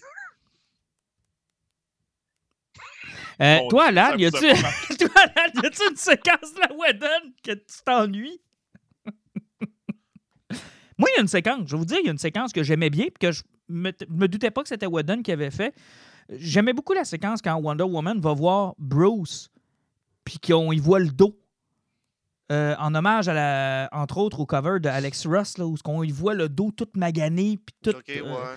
puis il y a l'épaule défait, puis c'est Wonder Woman qui remet l'épaule, tu sais, qui... Ok, ouais. Sont comme dans la pièce avec des trucs. J'avais oublié cette là. séquence-là. Puis moi, je, me, Mais, euh, je la trouvais belle, moi, cette séquence-là, parce que je me disais, ça montre... Au, moins, t'es pas arrivé avec la séquence du Aquaman qui était assis sur le lasso. Ah non, ça, c'est terrible. Ouais, euh, j'étais- Wonder Woman. Je, je l'aimais bien, moi, Ah, celle-là, c'est ah, c'est terrible. ça. Je suis tellement content que ça soit plus dans le film. Mais non, cette séquence-là me manque parce que ça montrait aussi, puis ça, c'est une chose que le Snyder Cut a ramené. Tu sais, Batman, il bûche dans ce film-là. Là. Eh oui, ça c'est quelque chose. Parce que moi, je l'écoutais en gang sur Discord, là, sur le Discord des Mystérieux Étonnants, ce film-là. Puis on a passé 4 heures à rire du fait que Batman, c'était celui qui était toujours essoufflé. Les combats étaient finis, t'as toujours Batman qui arrivait en arrière. Ah non, il bûche dans ce film-là. Ah non, il bûche dans ce film-là. là. Il bûche du début pour trouver les autres. D'abord, ça marche pas. Beaucoup plus que dans la Whedon, dans, dans la code de Whedon. Il, il sert à rien, Il à rush, là. rien. Il rush un crise de temps, Batman, dans ce film-là. là. Tu tu, tu vois, c'est quoi que ça fait un humain parmi les dieux? Ça sert à rien. Tu sais, ça apporte le vaisseau spatial, ça sort des satellites pour trouver les plans, mais à part de ça, ça sert fucking à rien. Ouais, mais il est vraiment intelligent, puis il y a des gadgets. Non, c'est c'est Alfred qui est intelligent, puis c'est Alfred qui fabrique les gadgets. Mais euh, autre séquence qui a pris du sens, là, cette séquence euh, sous l'eau, là, qui, qui- qui est dans la code de Whedon, je me, je me souvenais même pas pourquoi il allait là, je me souvenais même pas pourquoi cette scène-là existait. Euh, mais là, de savoir que le père de Victor était pris en otage, puis qu'il y avait la Mother Box qui était là, puis là, tout ça fait du sens. Là. Ah, mais parlant de niaiserie, par exemple, de Zack Snyder, euh, un bout qui me fait rire, il faut, faut juste que je viens de me rappeler cette joke-là, puis je vais en parler, là. C'est que quand le film commençait, on au début, on a parlé des Motorbox, puis tu sais, t'as t'as eu les Léa qui ont caché ça dans le fond de l'océan, qui ont mis ça dans un temple ultra protégé avec des gardes partout. Euh, t'as eu les Amazones qui ont mis ça dans un temple avec un booby tu trap qui fait tout moi. écran, et l'humanité a creusé un trou de trois pieds dans le milieu de la forêt, puis ils ont collé là. Et euh, trois heures plus tard, dans le film, il recreuse un trou de trois pieds, puis il la recache. Oui, mais C'est une très bonne cachette. c'est une très bonne cachette. T'es sûr que Steppenwolf la trouvera pas? Parlons un peu des méchants. C'est l'histoire de 12 gars ben sous qui ont caché un artefact dans le forêt. Là, Mais euh, parlons un peu de, des méchants. Steppenwolf, Desaad, euh, Darkseid. euh, vous en avez pensé quoi? Que j'ai aimé ça voir euh, un Green Lantern qui est Darkseid était là. Darkseid, je l'ai trouvé intéressant, je l'ai trouvé beau. J'ai aimé son Omega Beam qu'il a fait. Euh, honnêtement, c'est la raison pour laquelle je veux voir une suite parce que je veux voir ce personnage-là botter des culs. Ah, cette séquence-là est incroyable. Puis quand on se rend compte qu'en plus, il trouve la anti-life equation, puis que ça le motive encore plus, là, il y a- Exactement. parle motivation avec ça, de puis plus, pas là. avec ça, il parle pas de l'antilaire, il parle de l'unité aussi. Là, Mhm. euh, il allait beaucoup plus loin là, finalement dans le- dans l'univers d'ici qu'on aurait pu penser, là, parce qu'il parlait de l'unité, il y a eu l'anti-life équation. Et Steppenwolf, qui est passé d'un gars qui torchait là, puis qui n'avait pas d'émotion pour donner des coups de poing, à un gars qui courait après une rédemption, puis qui avait une histoire, puis tu sais, qui avait des pratiquement des sentiments. Il, fait- il faisait presque pitié dans sa mission, Steppenwolf. Vraiment, on en a pitié de Steppenwolf. Là. Ouais, ça fait un très bon vilain. Le seul problème que j'ai, c'est que son peu de personnalité est comme transféré à Darkseid. Ouais. Parce que, tu sais, Darkseid, je l'ai aimé, j'ai aimé son look, puis oui, la scène où il envoie son, son méga beam, là, j'ai trouvé ça super cool, mais tu sais, au final, tu te dis pourquoi qu'il veut conquérir tout, puis pourquoi qu'il cherche mais- une équation Ouais, pour mais détruire la vie. a- ça fait comme renforcer. J'aime pas l'univers Marvel, mais tu sais, ça fait comme Thanos, c'était tellement un vilain intéressant quand là tu le compares à normalement, tu sais, Darkseid, c'est comme leur équivalent chez DC. Ouais, mais attention. C'est comme qu'un gros bonhomme. Oui, mais t'as peu, là. T'as comparé, t'as comparé le Darkseid de Justice League au Thanos des deux autres, des derniers Avengers de 20 films, là. Si tu avais comparé Darkseid à Thanos en 2012 ou en 2013 dans Guardian, tu te dirais probablement ces deux personnages sans substance. Là. Tu sais, je veux dire, Darkseid, d'après moi, le meilleur était à venir. Là. Puis, tu sais, quand je vous dis que j'aime les tableaux que Snyder fait, tu sais, la déclaration de guerre à la fin dans le Boom Tube, là, quand il envoie la tête de Steppenwolf, là, Ouais, genre, fuck you, man, si tu Ah, veux mais- venir, là, c'est. Ouais, mais, moi, de la façon qu'ils ont bûché à la tête, c'était spectaculaire. Il a mangé une prise de volée. Steppenwolf, à la fin, là, ils ont été pour la tête pour de vrai. Mais tu sais, rien que Steppenwolf, de la façon qu'ils ont montré son, humani- son, son humilité devant, devant, devant Darkseid, tu sais, qu'il se présente devant lui, puis tu sais, il, li- il, l'air son armure, là, tu sais, il est prêt à se faire trancher la tête là, parce que tu par son boss, ça paraît pas à job, là. Euh, C'était un personnage qui était super bien travaillé. Le fait que son armure était intelligente aussi, Oui, c'était le fun, cool. ça. Puis ton armure avait des genres de petits staros aussi qui Mhm. contrôlaient le monde, là. Ça, c'était cool aussi. Mais le C'était fait à aussi. la fois lettre visuellement et intéressant. Ben, en fait, ce qui est intéressant de Steppenwolf, c'est qu'il n'a pas accès à Darkseid aussi facilement qu'on le pense non plus. Tu sais, il y a un subalterne entre les deux. Puis quand il a accès à Darkseid, il y a, il y a la chienne. Alors le fait que ce gars-là qu'on voit torcher tout le monde a la chienne de Darkseid, ben ça... Puis tu sais, Darkseid, moi, je- on lui a juste pas donné de chance. C'était son introduction. Puis j'ai pas mal l'impression que dans les prochains films, on aurait peut-être vu plus. Là, quand, quand on voit la dernière scène qui est prêt à envahir, là, puis que tout son monde est là, puis on voit euh, Mais- Granny aussi qui est là. là. Euh, Oui, comment est-ce qu'elle s'appelle, elle? euh? Mais tu sais, rien que de la façon que Superman bat Steppenwolf, bat Steppenwolf, à la fin, tu savais qu'il allait avoir quelque chose de beaucoup plus gros pour réussir à arrêter Superman qui s'en venait, là, parce que... OK, parlons-en de Superman. Là, ça fait 40 minutes qu'on parle du film, on n'a pas encore euh, parlé de on- on- Superman. on- on- on- on va commencer par le tour de table sur qui ont décidé de le ramener. On va commencer Snyder avec Whedon. Euh, C'était pas la même séquence. Whedon, avait pas la même non, lourdeur. Non, non, non. Whedon a ramené le vrai Superman. Snyder nous a ramené le petit torchon de 2013. Non. Je suis pas capable de son Superman. Il comprend pas le personnage. Ben non, j'ai trouvé correct. Il était bien correct. son non, il était comme dans Man of Steel. là. Pas de dépression, puis il bat des culs, puis il sert à rien d'autre, puis il est plate. Puis il est noir, puis il est encore plus dark, puis il est Mais plus il- sombre. Euh, il, est- il est tellement noir, puis c'est tellement beau, puis c'est tellement le fun le saut noir que la dernière shot de Wonder Woman est allée s'acheter un saut noir. ça, ça, là, j'étais. tu sais, je veux dire, il est tellement Mais- beau le costume Wonder Woman. Non, est allée s'acheter un trench coat noir. Sérieusement, Batman, c- Superman, ça, ça- ça vous, ça vous aurait-tu pris euh, une explication du pourquoi du costume noir? Si tout le monde est là à mort puis le retour de Oui, Superman? sauf que, tu sais, la scène finale où on voit Superman ouvrir son trench coat, il y a encore son hostie de black ça, suit. C'est ça. Moi, je m'excuse, Ouais, mais ça, je l'ai pas compris. Ben, j'ai pas compris. Ben, c'est parce que son Black Suit, il a eu longtemps pour se recharger après sa mort. Ouais, mais là, visiblement, il n'avait pas besoin tant que ça, là, parce qu'il avait l'air chargé pas mal. là. Ouais, je sais. Je veux dire, il y avait grave. aussi la coupe Longueuil dans Death and Return, puis il l'a pas ramené. Tu sais, il était pas obligé. là. Puis moi, c'est cette scène-là qui m'a gossé. Quand il ouvre le gilet à la fin, puis qu'il y a encore le sou noir, j'étais là, OK, là, définitivement, là, il, a, il a rien compris. J'ai- J'aime pas son Superman, puis je suis pas capable. Tu sais, c'est peut-être la seule chose dont je vais m'ennuyer de la cote de Whedon, c'est le Superman qui arrive euh, puis qui craque une joke à la Christopher Reeve. Là, vous allez me dire, ouais, mais reviens-en Christopher Reeve. Vous avez raison, mais c'est quand même ça, Superman, dans ma tête à moi. C'est un gros nana, c'est un gros, euh, c'est un gros optimiste, c'est un gros, c'est un gros joie de vivre, c'est un gros hope tout le temps, espoir. Il, il lâche jamais, puis il aime le monde, puis Snyder, ce qui l'intéresse, c'est la version d'Injustice de, Ben, de euh, Superman. c'est la version Jésus. cette- Ouais, mais il faut, il faut que tu aies eu un Superman normal avant d'être capable de créer le Superman d'Injustice. En fait, ce qu'il aime de Superman, c'est sa représentation religieuse. C'est juste ça. Là. Ouais. Tu sais, c'est Jésus Superman dans Snyder. Là. Il est sans émotion. Il parle en parabole. Il a toujours raison. Oui, mais t'as peu. Oui. L'a-t-il encore ramené dans une pause chrétienne dans ce film-là? Je veux dire, il monte dans les airs, puis Ben il fait encore sa, sa croix devant l'humanité. C'est- correct parce que c'est son interprétation. Puis, vu que c'est un réalisateur qui aime les tableaux, ça lui donne l'opportunité d'en faire des super tableaux avec Superman. Mais Mais tu sais, mais il il l'a ramené, puis sérieusement, tu sais, oui, c'est sa version, puis tout, mais quand il est arrivé devant Steppenwolf, qu'il a donné son coup de hache après la chose qu'il a faite, c'est qu'il s'est pointé, puis rien qu'à regarder planter sur son épaule, en faisant comme, man, je me crisse tellement. ça, j'ai aimé ça. Il l'a gelé. Ça, c'était- comme le côté de Superman. tu sais, Il, il- il se fait bloquer ça, c'est comme, ouais, ça m'impressionne pas. Il jette sa, il jette sa hache, il la pète là. tu sais, Ça, Ouais, mais tout de suite après, tu as eu le Superman mégalomaniaque. dessus Ouais. à le varger puis à lui donner du rayon laser. Puis J'étais comme, man, il t'a fait quoi pour que tu sois déjà fâché de même? là? C'est comme, ben, euh, il, il- il était sur le bord de faire pas mal de marde, là. ouais, je sais, mais. Puis ça, c'est problématique dans les deux versions. là. Tu sais, le Superman qui revient, puis ça crée, dans les deux, la version est cool, le combat, genre contre la Justice League, puis finalement Lois qui part avec.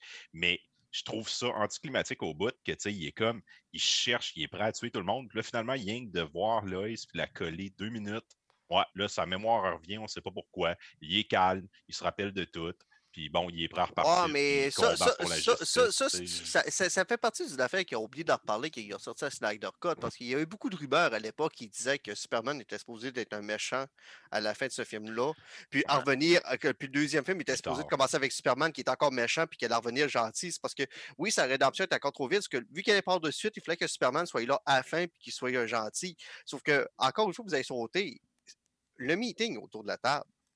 La façon qu'ils ont décidé de ramener Superman, le choix n'a pas été aussi facile à faire que la Whedon. Non, effectivement, avec le petit la façon hologramme. qu'ils ont, là. qui- la façon qu'ils ont compris comment le ramener à la vie, Ah, c'était mieux fait. C'était beaucoup mieux fait. Là. Puis, tu sais, sérieusement, quand il était autour de la table, tout le monde se parlait. Il fait comme, vous parlez vraiment de faire ça. Puis, c'est. tu sais, le monde se rendait compte que c'était grave. Puis, même quand ils ont été le déterrer, là, euh, The Flash faisait pas des jokes hein, si avec Cyborg en déterrant un cadavre. Là. D'ailleurs. C'était tout- drôle, la joke.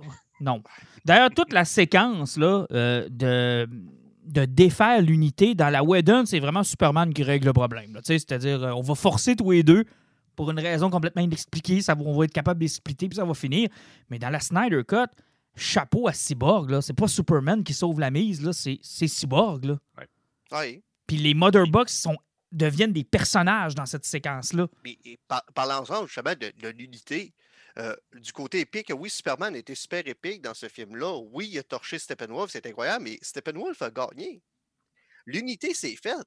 Les motorbox se sont fusionnés, mais pendant ce combat-là, Flash a mangé une crise de volée puis s'est C'était hot, ramassé comme loin. Puis quand l'univers a cassé à péter parce que l'unité s'était faite, de Flash, il a fait il faut que je cours comme je n'ai jamais couru. Et quand il part à course pour aller chercher les motorbox, ben, l'univers qui est en train de se détruire, ben, lui, qui part à course, l'univers se reconstruit en arrière de lui. Oui. Là, c'est lui et Cyborg qui règle le problème. là. Et ça, c'était fucking incroyable.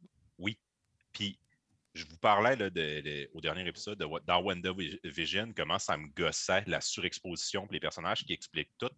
Euh, J'absourais pas Snyder parce qu'il y en a fait dans ce film-là qui, qui me gosse beaucoup. Par contre, il y a une scène qui est vraiment géniale. Quand il ressuscite Superman, ils disent qu'il faut que ça se passe exactement au moment où la boîte va toucher l'eau puis que tu envoies le courant électrique. Puis c'est qui arrive dans la version de Snyder, la boîte, elle rentre dans l'eau. Mais Flash, sans s'en rendre compte, il va trop vite puis il voyage dans le temps. Fait qu'il il, est déjà en train de faire du foreshadow. Il te montre que le personnage, sans le savoir, il a déjà ce pouvoir-là. Puis s'il veut vraiment, il est capable de le faire. Fait que là, il a voyagé comme deux secondes dans le passé pour s'assurer que ça arrive au bon moment. Oui, c'est vrai que cette séquence-là est vraiment hot.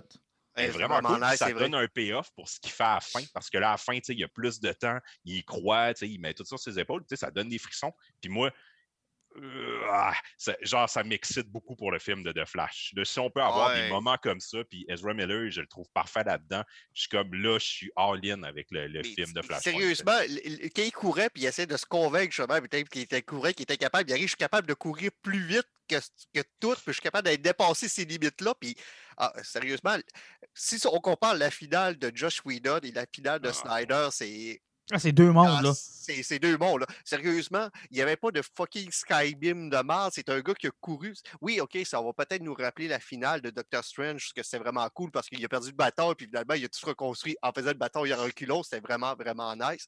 Mais sauf que non, non, euh, The Flash a été épique.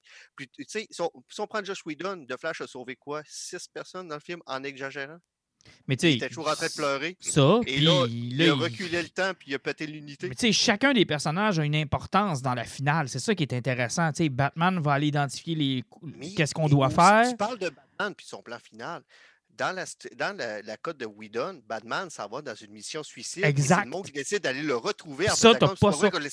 T'as pas ça dans Snyder Cut. C'est une unité, c'est une équipe qui va se battre ensemble et personne ne se lâche parce que personne ne va crever dans Non, ce non, combat Batman va pas là pour mourir, mais dans la Whedon, il va là pour mourir, puis c'est eux autres qui décident de pas le laisser tomber. Ne pas laisser tomber. Puis ça, j'ai jamais compris cette séquence-là.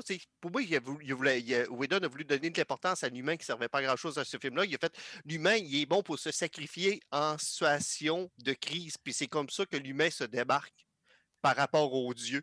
Pour moi, il a essayé de donner cette symbolique-là. Alors que Batman, c'est l'homme qui se tient debout devant les dieux.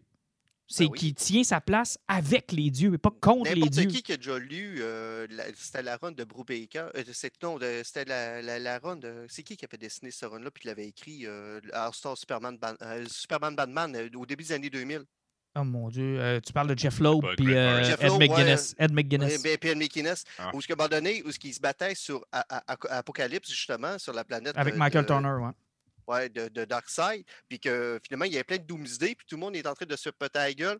T'as Darkseid qui a pogné ce Batman qui avait une Battle Armor, il pète la Battle Armor, il fait comme, maintenant je te tue, il fait comme, moi je m'en crisse, si mon cœur saute, j'ai placé des bombes dans tous tes réacteurs de ta planète, puis elle saute, il fait comme, mais ça tue tes amis, il saute tue tes amis, il fait comme, ouais, puis tu vas crever toi ici. Et t'as Darkseid qui a pogné Batman, il fait comme, ouais, je sais que tu vas le faire.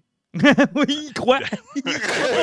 ouais, j'aurais tué n'importe qui, mais toi, je le sais que tu vas Toi- faire toi, tu vas le faire pour tu- vrai. Je sais que tu vas tuer tout le monde, puis pour, juste pour me tuer, c'est comme, regarde, c'est beau, Vas-y, pars. Mais tu sais, chacun Pars. des personnages a une importance dans cette finale-là. On vient de parler de Flash, on pourrait parler de Cyborg qui finalement va se retrouver dans une espèce de monde parallèle des Mother Box. Là.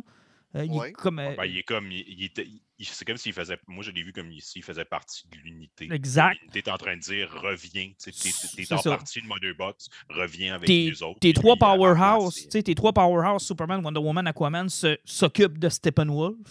Ouais. Euh, Batman a fait le plan. Moi, ça, Batman trouve des guns puis tue des bâtiments. il fait ce qu'il peut. Mais tu sais, je vous rappellerai que la fin de Whedon, c'est quand même Steppenwolf qui pleure parce que les paradémons sentent la peur chez Steppenwolf, puis il part dans un beam, puis le casse tombe à terre. Ouais. Hey, J'avais oublié ça, c'est bien mauvais. C'est vrai. D'ailleurs, c'est ça. Puis, hey, ça, ça, ça, C'est bien mauvais. ça Hey, venait comparé à la finale. scène au début. Mais au Il- moins, il- ça se il, tenait. mange un assis coup de poing dans la face, puis Wonder Woman, il coupe la tête pendant qu'elle revole. Ça, c'est une finale. game. Ça, c'est une- Hein? Puis il envoie la tête chez Darkseid qui, lui, l'écrase. Ouais, puis Darkseid fait comme salut, puis il éclate la tête. Ouais, c'est Ça, c'est épique. C'est très cool. Ça, c'est une finale. tu sais. Ah, Ben, ça, pas c'est une finale. Puis là, un autre problème dans le film, Snyder a décidé de rajouter une heure après. Ouais, mais ça, c'est le syndrome Peter Jackson. Oui, Ça, c'est le syndrome Oui, Return of the King. carrément. Je pense au retour du roi là Voilà, je m'excuse, là, mais je me souviens très bien en 2003 être à côté de ma blonde, voir l'anneau se détruire, puis qu'il y a une heure du film de fête. Puis là, je me tourne vers ma blonde, je fais Chris, c'est trois heures ce film-là? Il, il reste deux heures. Il va faire quoi pendant deux heures? On va avoir des fins à l'infini. Mais tu, tu connais la- l'anecdote de Elijah Wood là-dessus? Elijah Wood, durant la séance des Oscars, il est en backstage avec Jack Nicholson. Puis Jack Nicholson va voir Elijah Wood, puis il dit So, uh, what was the ending of the movie? Ben là, Elijah Wood dit Ben, quand on détruit l'anneau, puis après ça, il se rend Ah, ok, mais, mais what was the ending? Puis là, Elijah Wood dit Ouais, mais t'as pas, t'as pas écouté à la fin? Ah non, euh, je suis parti avant la fin, il y avait bien trop de fin, j'ai pas compris. Le gars, il a pas fini le film. Il a crissé le camp avant parce que dans sa tête, c'était fini. Tu sais, juste quand c'est fini, c'est fini. Lui, il est parti. Il restait Ah. une heure de film. Hon- Honnêtement, oui, il y a eu beaucoup trop d'épilogues. Puis, euh, tu sais, son épilogue final qu'il a rajouté avec Jared Leto, aussi inutile qu'elle puisse être, Ben, je l'ai trouvé sympathique. Ouais. Tu sais, Ben- elle sait absolument rien, mais j'aimais ça. Mais c'est parce que l'affaire, c'est que. le goût de, de- du HBO Max. J'étais là, Ouais. une maxi-série, mais en même temps, ça va coûter tellement cher. Puis, Chris, oui. puis je vais en glisser une petite dernière, puis je parle plus après. Là. Son Jared Leto, là, il est génial en Joker. Pourquoi? Parce qu'il s'est fait dire ton Jared Leto en Joker, c'est de la merde. Puis là, il est allé copier Heath Ledger. Il a mis les cheveux tout ébouriffés, il l'a mis un peu plus fou, puis ils sont allés se coller sur ce design-là du personnage. Ben- Encore une fois, il est en train de s'excuser pour ce qu'ils ont fait. Ben, peu. Deux choses. D'abord, t'avais la scène finale de Justice League de Whedon qui ont été obligés de remettre dans le film, mais pas en scène bonus. Et d'ailleurs, Ah, elle change cette scène-là. là. C'était pas de Whedon, c'était de Snyder Oui, mais elle change cette scène-là. Dans la cote de Whedon, là, c'est Oui, euh, on, veut faire, on veut faire une Legion of Doom. Ouais, on va se mettre une ligne, mais, aussi, ouais. mais dans la Snyder Cut, c'est pas ça qu'il dit. Là. Il donne le nom de Batman. Ouais, il dit c'est Bruce Wayne, ouais. Ça, c'est gros. Là. Fait que là, il a joué avec ça. Après ça, tu as eu le style fin avec Martian Manhunter que je, dont je me contre-calisse. Moi, ça, c'est le bout. Le Martian Manhunter, honnêtement. je- OK, là. Un peu comme Wonder Woman qui est là depuis la Première Guerre mondiale puis qui n'a rien fait, puis qui a décidé juste quand Doomsday était là de- d'arriver. là. Le Martian Manhunter, il est là depuis le début aussi, depuis que Superman est arrivé sur Terre. Il a, puis- des- il a pris Hey, film-là. En, en- en 70 ans, là, elle a touché à une roche puis elle a violé un gars. Ça fait que, oui, c'est vrai, il y a ça. Contre son gré. contre son gré. Ouais, ouais. Puis Ben, le, il drame dans tout ça, c'est que le gars se rappelle pas d'avoir couché avec Wonder Woman. En pas qu'il s'est plus. fait violer par Wonder Woman, En c'est qu'il se plus. rappelle pas de s'être fait violer par Puis, Wonder Woman. t'as la fin du Nightmare qui, à mon avis, à moi, puis j'ai hâte de vous entendre là-dessus, c'est encore une boucle pas bouclée. C'est encore. Il essaye encore de donner un sens à la scène de BVS, puis ça marche pas encore. Non, non, moi, c'est pas comme ça que j'ai vu du tout. Non, parce que moi, j'ai vu que. Tu sais, moi, l'histoire de Flash non, dans non, BVS, là, Non, non, non, c'est pas comme ça ça. ça arrive. Ouais. On comprend Je toujours sais que c'est pas. jamais arrivé, c'est parce que oui, tu ne comprends pas, sauf que à- avec, avec le plan autant en, ba- en bande dessinée qu'au cinéma de Warner et de DC, c'est qu'ils vont créer des univers qui peuvent s'interconnecter d'un bord plus de l'autre. Des BD, ça va être ça. Les films, c'est à peu près ça. On, on voit avec les plans qu'ils ont avec Flashpoint Paradox, qu'est-ce qu'ils veulent faire. Moi, je vois ce final-là de ce film-là comme l'ouverture de leur univers cinématographique qui veut dire que, gars, tout ce qui va sortir par après peut être connecté ou pas. Mais ça veut dire aussi que cet univers-là de Snyder se termine comme ça. Là. Ben, pour- Mhm. ça termine comme ça, et puis c'est possiblement l'univers prime. de C'est- leur C'est univers triste, là. Mais c'est triste, là. Ça finit que Darkseid gagne. Ça a fini que Mais- Darkseid gagne, mais sauf que, comme je dis, il y y a Flashpoint Paradox qui s'en vient, puis il n'y a rien qui empêche, si jamais ils veulent faire un autre film de Justice League dans trois ans, ils peuvent. Il n'y a rien qui les La, la- empêche. la raison de Snyder, pourquoi la, la scène est là, c'est que lui, il veut se laisser une porte ouverte. Il se dit si jamais les fans poussent assez fort puis que Warner en revient sur les décisions, j'aurai pas tout perdu puis je vais pouvoir continuer avec ce que j'ai fait. La raison pourquoi il a mis cette scène-là, c'est que dans son thinking de trois films de Justice League, normalement, ce qui était supposé arriver dans le deuxième film, c'est que Darkseid arrivait, il tuait Lois Lane, Superman était brisé, puis il décidait de se rallier à Darkseid, portait le costume noir, tuait tout le monde. Batman et de Flash allaient mettre en place une ligue, allaient le combattre pendant un bout, et la solution qu'ils allaient trouver, c'est il faut revenir dans le temps, il faut empêcher Lois de mourir. Ils vont réussir. Là, ça va créer comme un autre timeline. Puis là, dans ce nouveau timeline-là, Superman va rallier le reste des humains. Puis là, comme je vous disais tantôt, avec les Atlantéens. Et donc, avec, la euh, scène de BVS fait du sens à ce moment-là parce qu'ils ont pris le soin de nous montrer Flash dans la Oui, nouvelle scène Avec son affreuse moustache et son costume de avec robot. le costume pour qu'on qu'on fasse le lien avec la scène de BVS. Là. Mais c'est encore un. Tu sais, je Ouais, y avait-tu besoin de ça?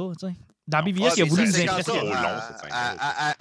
Au montage, ça n'aurait pas dû avoir lieu dans BVS, cette séquence-là. Exact, carrément. Dans la version longue que tu achètes sur Blu-ray, tu aurais pu avoir. Puis tu sais, c'est parce que tu aurais payé pour l'avoir. Mais à base, ça n'aurait pas dû être un élément. Il y a une question de. Il y a une question de. Quand, quand ça arrive quand, là? Tu sais, j'ai l'impression, moi, que la scène de Snyder, à la fin, là, elle arrive avant la scène de BVS. là. Oui. Parce que dans BVS, Superman le pogne, Batman, puis il est tout seul.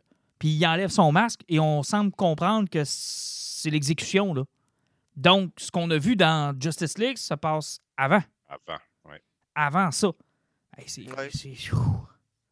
Mais c'est pas grave. Au, au- au final, ce film-là avait officiellement une demi-heure de trop.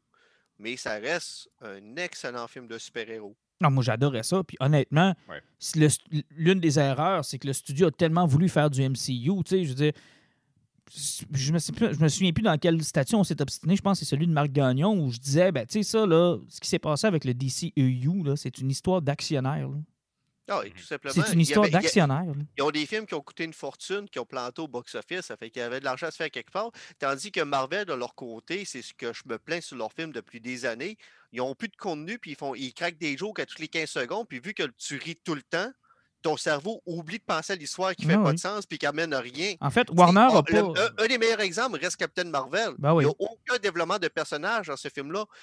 Tandis que tu- il y a du monde comme toi, Martin, tu es allé voir avec ta petite fille, puis tu as réussi à voir le film à travers les yeux de ta fille. Mais tu arrêté de voir tout ça, ce film-là. Tu serais sorti de là, tu aurais fait c'était quoi cette marde-là? Puis, tu sais, l'affaire, c'est que Warner aussi, ils n'ont pas joué leur position. Au lieu d'aller voir leurs actionnaires puis de leur dire, regarde, on va trouver un terrain d'entente. Au pire, on, on va s'arranger pour que ça coûte le moins cher possible. Mais la position qu'on va occuper, là, on va être dominant dans cette position-là. Puis à long terme, ça va payer. Ça ne payera pas des milliards comme le MCU, mais on a autre chose pour ça. Laissez-nous là, occuper la position qui est laissée libre par Disney. Puis je vous garantis qu'à long terme, ça va être payant. Mais c'est pas ça qu'ils ont fait. Ils ont regardé le voisin puis ils ont fait l'herbe est plus verte chez le voisin. Fais-moi la même affaire. Ah oui. Ben, moi, ce que j'espère qu'ils ont appris de ça, puis j'espère que ce qu'ils vont faire, c'est justement plus s'embarquer dans on va essayer d'avoir un univers cohérent, puis on va donner les rênes à la même personne. Faites vos films de super-héros. Connectez-les quand ça vous arrange. Déconnectez-les quand ça vous arrange. J'ai pas besoin que Shazam soit aussi dark que Batman. J'ai pas besoin qu'il y ait de lien avec euh, Suicide Squad. Amusez-vous. Donnez ça à un créateur. Laissez-y faire ce qu'il veut faire.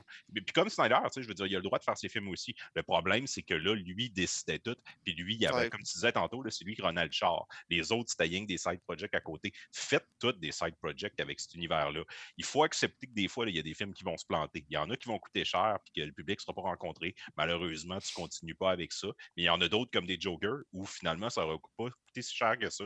Il a fallu se battre avec les studios parce que Warner ne croyait pas. Au final, ça a été à la fois un succès critique puis un succès euh, au box-office. Il a fait un milliard aussi.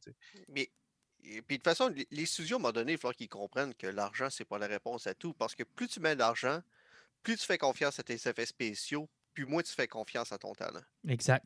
Mais il faut surtout que tu acceptes d'occuper une position, puis que tu la gardes, cette position-là, et que tu aies confiance en disant elle est peut-être pas aussi payante au moment où on la prend, mais si on la conserve et qu'on est constant, puis qu'on a confiance, elle va devenir payante. Et, et, ça, c'est bon pour tous les studios qui actuellement sont gérés par Twitter. Oui, Arrêtez, là. on, a eu la preuve avec l'érection de Skywalker. Chris, il y a des poneys qui ont couru sur un Star Destroyer parce qu'il y avait les moyens de faire les effets spéciaux de poneys qui couraient sur un Star Destroyer. Enlève ce budget-là, ces possibilités-là, puis le gars, il va y penser par deux fois avant de mettre des poneys sur Star Destroyer. Il va faire Ouais, c'est parce qu'on n'a pas l'argent pour faire ça, puis on n'a pas les ordinateurs pour le faire. C'est que tu pourrais-tu mettre d'autres choses sur Star Destroyer? Ah, on pourrait tirer des missiles dessus. Ah, ben tabarnak, des, des missiles sur un vaisseau d'un kilomètre de long. J'y ai pas pensé avant. Puis moi, je le dis souvent, là, arrêtez d'écouter les critiques. Tu sais, je veux dire, aussi mauvais pouvait être Last Jedi. Je suis convaincu que si on avait laissé une deuxième chance de conclure là où est-ce qu'il s'en allait, peut-être qu'au final, on, aurait, on se serait dit dans un ensemble, c'est moins pire que ce qu'ils ont fait là. De patcher, patcher, patcher, patcher, arrêter de patcher. Là. Des films patchés, moi, ce que j'appelle des films Frankenstein. Là. Tu sais, des films que tu avais cette idée-là au début, puis là, whoop, tu as commencé à lire ce que le monde en pense, puis là, whoop, tu as changé un peu, puis là, whoop, finalement, tu en as renvoyé un. il est pire que ça dans Star Wars, solo. Ben, il y a des fois que ça marche. Des Rogue One, t'en frapperas pas tout le temps. Là ce qui, fait drôle, c'est que ça ramène à peu près au sujet que j'avais été avec Martin, avec le podcast commence, que je disais que je m'ennuyais du, cinéma des années 80-90, du cinéma bonbon, pas de cassage de tête. Les films, ils mettaient pas une tonne d'argent pour les faire, puis ils faisaient pour du divertissement pur. Ils, faisaient des films, oui, pour faire de l'argent, mais ils couraient pas après le milliard de dollars. Les autres voulaient faire un, produit qui était rentable, puis qui était divertissant. Tandis que maintenant, là, euh, Ouais, mais il faut quand même pas retomber non plus dans les années de Batman and Robin. Non, non, mais ça, encore une fois, tu en as déjà parlé. C'est parce que là, encore une fois, c'était des actionnaires. Puis c'était ah, des compagnies de jouets qui Les compagnies de jouets qui renaient les films là, au début des années 90, c'était pas chic. Au début des années 90, les dessins animés, c'est le même. C'est triste, là, mais à part si tu es capable de financer ton film toi-même, ça va toujours rester des enjeux de rentabilité. Puis, plus tu veux faire ce gros, plus tu vas avoir du monde qui te check. Puis, même, même, même malgré le fait que maintenant, on se rend même compte que dans l'indépendant, là, qui donne carte blanche, c'est pas mieux parce que Netflix, tous les films qu'ils produisent, qui donnent de l'argent, ont tout un problème de pacing parce qu'ils ne savent pas où couper dans leurs films puis les faire rouler. Mais, mais là, je t'arrête parce que ils ne font pas que ça, Netflix. Ils font mettons, des films qui coûtent pas grand-chose, à part, mettons, les, stars. Puis, tu sais, ils vont donner ça. Tu sais, mettons, comme euh, le film qui est aux Oscars cette année, Trials of euh, Chicago 7. Tu sais, je veux dire, c'est écœurant. Ça n'a pas dû coûter une tonne, ce film-là. C'est super bon. Puis, tu sais, encore une fois, il, il ramasse des prix un peu partout. Tu sais, Netflix, c'est un peu l'exemple à suivre plutôt. Je pense qu'ils apprennent de leurs erreurs sur leurs films d'action, mais pour le reste de leurs productions, sont, c'est cool ce qu'ils font. On a fait. Euh, oui. oui, oui, Alan, vas-y, finis ton point. C'est parce que, au moins, c'est parce que Netflix, euh, ces réalisateurs-là ont trouvé enfin une place qu'ils peuvent aller parce qu'au cinéma, il n'y a plus personne qui allait voir ça. À 20$, pièces à 20 pièces, on va pas voir ce, ce genre non, non, c'était pas possible. De toute façon, ça, c'est le bon vieux argument que quand je vais au cinéma, donnez-moi du King Kong versus Godzilla, donnez-moi pas le parrain. Un parrain aujourd'hui au cinéma, je suis même plus sûr que ça marcherait. Là. Hey, allez t'asseoir dans une salle pour voir du monde parler pendant trois heures. Pour moi, la séquence qui ferme la porte, moi aussi, je ferme la porte en même temps. Ben pas non, puis pourtant, c'est un film que j'adore, là. Ah oui, puis on l'a eu l'année pas, ben, il y a deux ans, là, mais tu sais, Scorsese il est allé faire The Irishman sur Netflix. Ah, c'est clair. est pas sorti en salle. C'est clair. Hey, on vient de faire une heure sur la Snyder Cut, donc euh, je vous euh, dirais qu'on va essayer de faire ça en 40 minutes. Ça sera un épisode euh, un peu plus long. À la... Ça sera la, la, la injuste Scott. Ah, mais on l'a sauté la semaine passée parce que C'est ça, on a Dario, on a le doigt. On a le doigt. Aujourd'hui, on a le On fait doigt. un Jean-Marc Parent en On défense. doit. défonce! Euh, je veux Hey, qu'on flash mes lumières. Wouhou! Je veux parler d'Invincible sur Amazon Prime. J'ai écouté ça hier avec ma blonde et je suis content de l'avoir écouté avec ma blonde parce que j'ai la perception de quelqu'un qui n'a pas lu la BD puis moi qui ai lu la BD. Fait que euh, je voulais savoir si l'émission était aussi efficace que la BD. Je peux vous répondre tout de suite du point de vue de ma blonde, c'est tout aussi efficace que la BD. elle ne voulait pas arrêter, là. elle voulait continuer. C'est ça qui est cool. En plus, c'est un dessin animé. Puis tu fais écouter ça à quelqu'un qui est peut-être moins sur le genre comics puis dessin animé. Puis quand tu sais qu'elle a accroché puis qu'elle a eu du fun, tu sais- tu sais qu'il y a peut-être quelque chose qui est venu là. Mais j'étais inquiet parce que le style d'animation, puis je vous le cacherai pas, c'est jamais quelque chose que j'ai. Je trouve que c'est très statique. Là. Je trouve que c'est pas. tu sais, y ça n'a pas dû coûter un, un million à faire, on s'entend. Là. Je préfère encore les Ben, dessins. Là. Mais tu sais, au moins les dessins, on, va- on va, on va y aller sur le côté technique. Les dessins respectent la bande dessinée Exact. sur certains points. Exact. Euh, le fait que ça soit fait à moitié à l'ordinateur, un peu à la main, c'est parce qu'il faut comprendre que on parle d'un projet de 150 bandes dessinées. Là, on parle de 12 ans de bandes dessinées. Il y a- ils veulent adapter ça à TV. Comment ça va durer de temps? C'est mieux de jou- jouer ce save au début que c'est pas super épique, puis que ça explose pas tant que ça, puis couper sur le budget, voir si ça pogne, puis améliorer la qualité avec le temps, plutôt que de commencer ça trop gros, puis dire Hi, j'ai gaspillé trop d'argent, puis personne n'écoute ça. C'est quoi le modèle? Hein? Ça va être un par, euh, par semaine?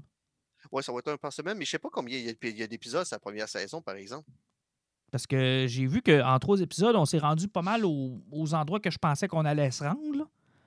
Ouais, Mais- Moi, ça me donnait le feeling que ça serait pas au-dessus de 10 épisodes. Parce Ouais. que, genre, on a tout en tête probablement comment va se finir la saison. Ben, je pense que c'est là que ça va finir. là. Puis, tu sais, il reste pas 10 épisodes pour Non. ça. Je- Non, à moins qu'ils décident de se rendre plus loin que ça. Là. Ouais. Mais moi, Et- je m'attendais à ce qu'ils finissent avec ça. Mais honnêtement, là, tu sais, euh, c'est c'est une série qui, qui, qui, qui, qui- qui- qui trouve son pied tranquillement pas long. Euh, ils ont sérieusement, au niveau des acteurs pour le, voice acting, ils sont allés chercher du monde qui ont des très gros noms. Euh, Stephen Young, qui a fait Avocado dans Final Space, qui a été Key dans Voltron, là, qui fait Mark. Euh, T'as J.K. et euh, Qui peu- Simons qui, qui, est Glenn dans Walking Dead. Ah, Ouais, aussi, dans effectivement. Walking Dead aussi, effectivement. À, Ah à- oui, à temps partiel. en temps partiel. Jusqu'au il temps qu'il à rencontre lui. La journée qu'il a rencontré Lucille, il filait un peu moins, lui. Mais tu vois, Mais- tu parles du voice acting. Moi, ça a été ma déception. Parce qu'il y Ah, avait des comme gros noms. c'est une- série qui trouve son footing, qui, qui prend, qui prend son pied. C'est parce que, euh, en général, tout dessin animé commence avec un voice acting qui est plus slow un peu parce que faut pas oublier que c'est des acteurs, des fois, qui font pas toujours ça, puis que tu lis des lignes devant des personnages que tu connais pas. Mhm. Ouais, parce que moi, ça a été un peu ma déception. Là, déception, je mets ça entre guillemets, là, parce que j'ai trouvé ça awesome. Comprenez-moi bien, là. j'ai trippé sur la série. Mais je pensais, avec la liste de noms qu'on avait, que ça allait être un petit peu mieux que ça. Moi, j'ai trouvé qu'il y avait des, des silences, des fois, que je comprenais pas.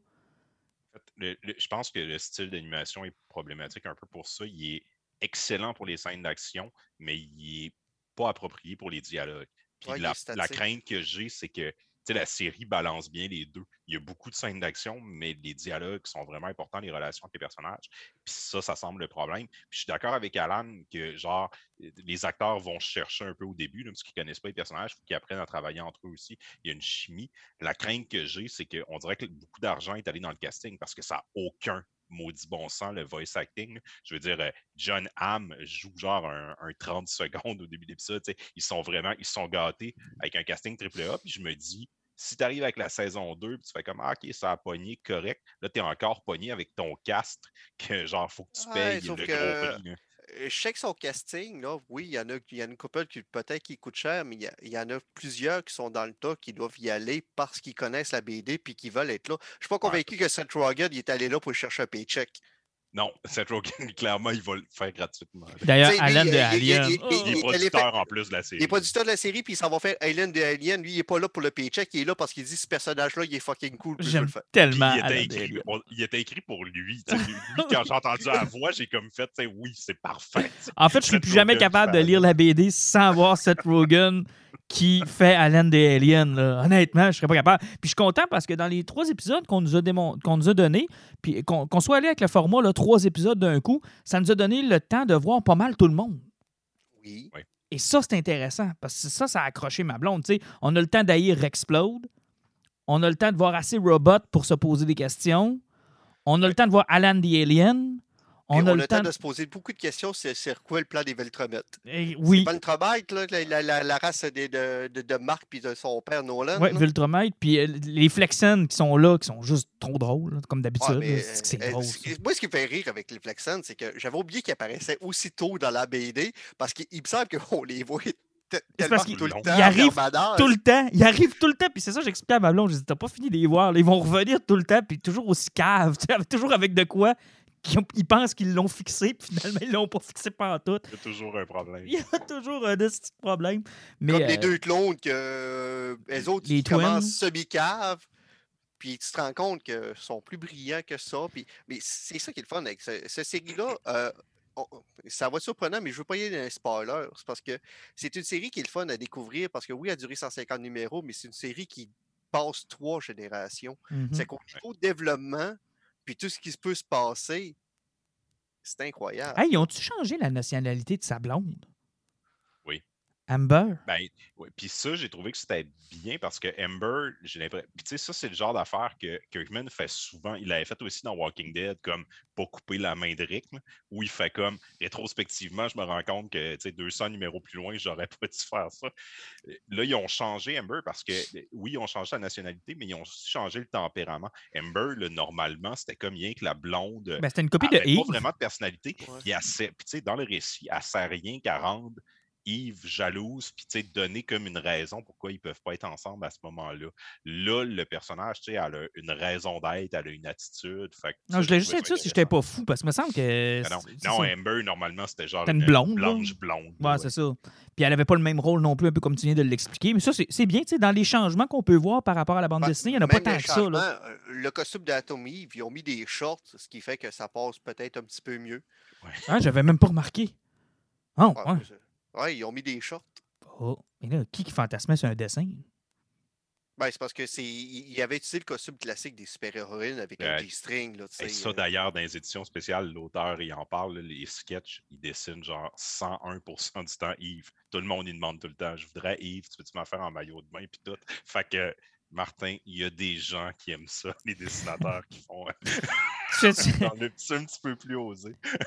Écoute, Tu, sais qu'il y a des dessinateurs qui font des dessins qui valent très très cher, là, puis qui vendent des livres rien que de ça, qui s'appelle Frank Cho. Là. Ouais. va checker qu'est-ce qu'il dessine. là. ouais, je comprends. Puis tu sais, c'est Jake euh, aurait pu avoir une belle carrière avec Black C'est ça, j'avais même pas besoin d'évoquer le nom, je savais que Ah! t'avais toi-même te ramasser dans Ah! ce là La fois où j'y ai- j'y ai clair- il m'a clairement avoué que j'avais pas compris sa BD.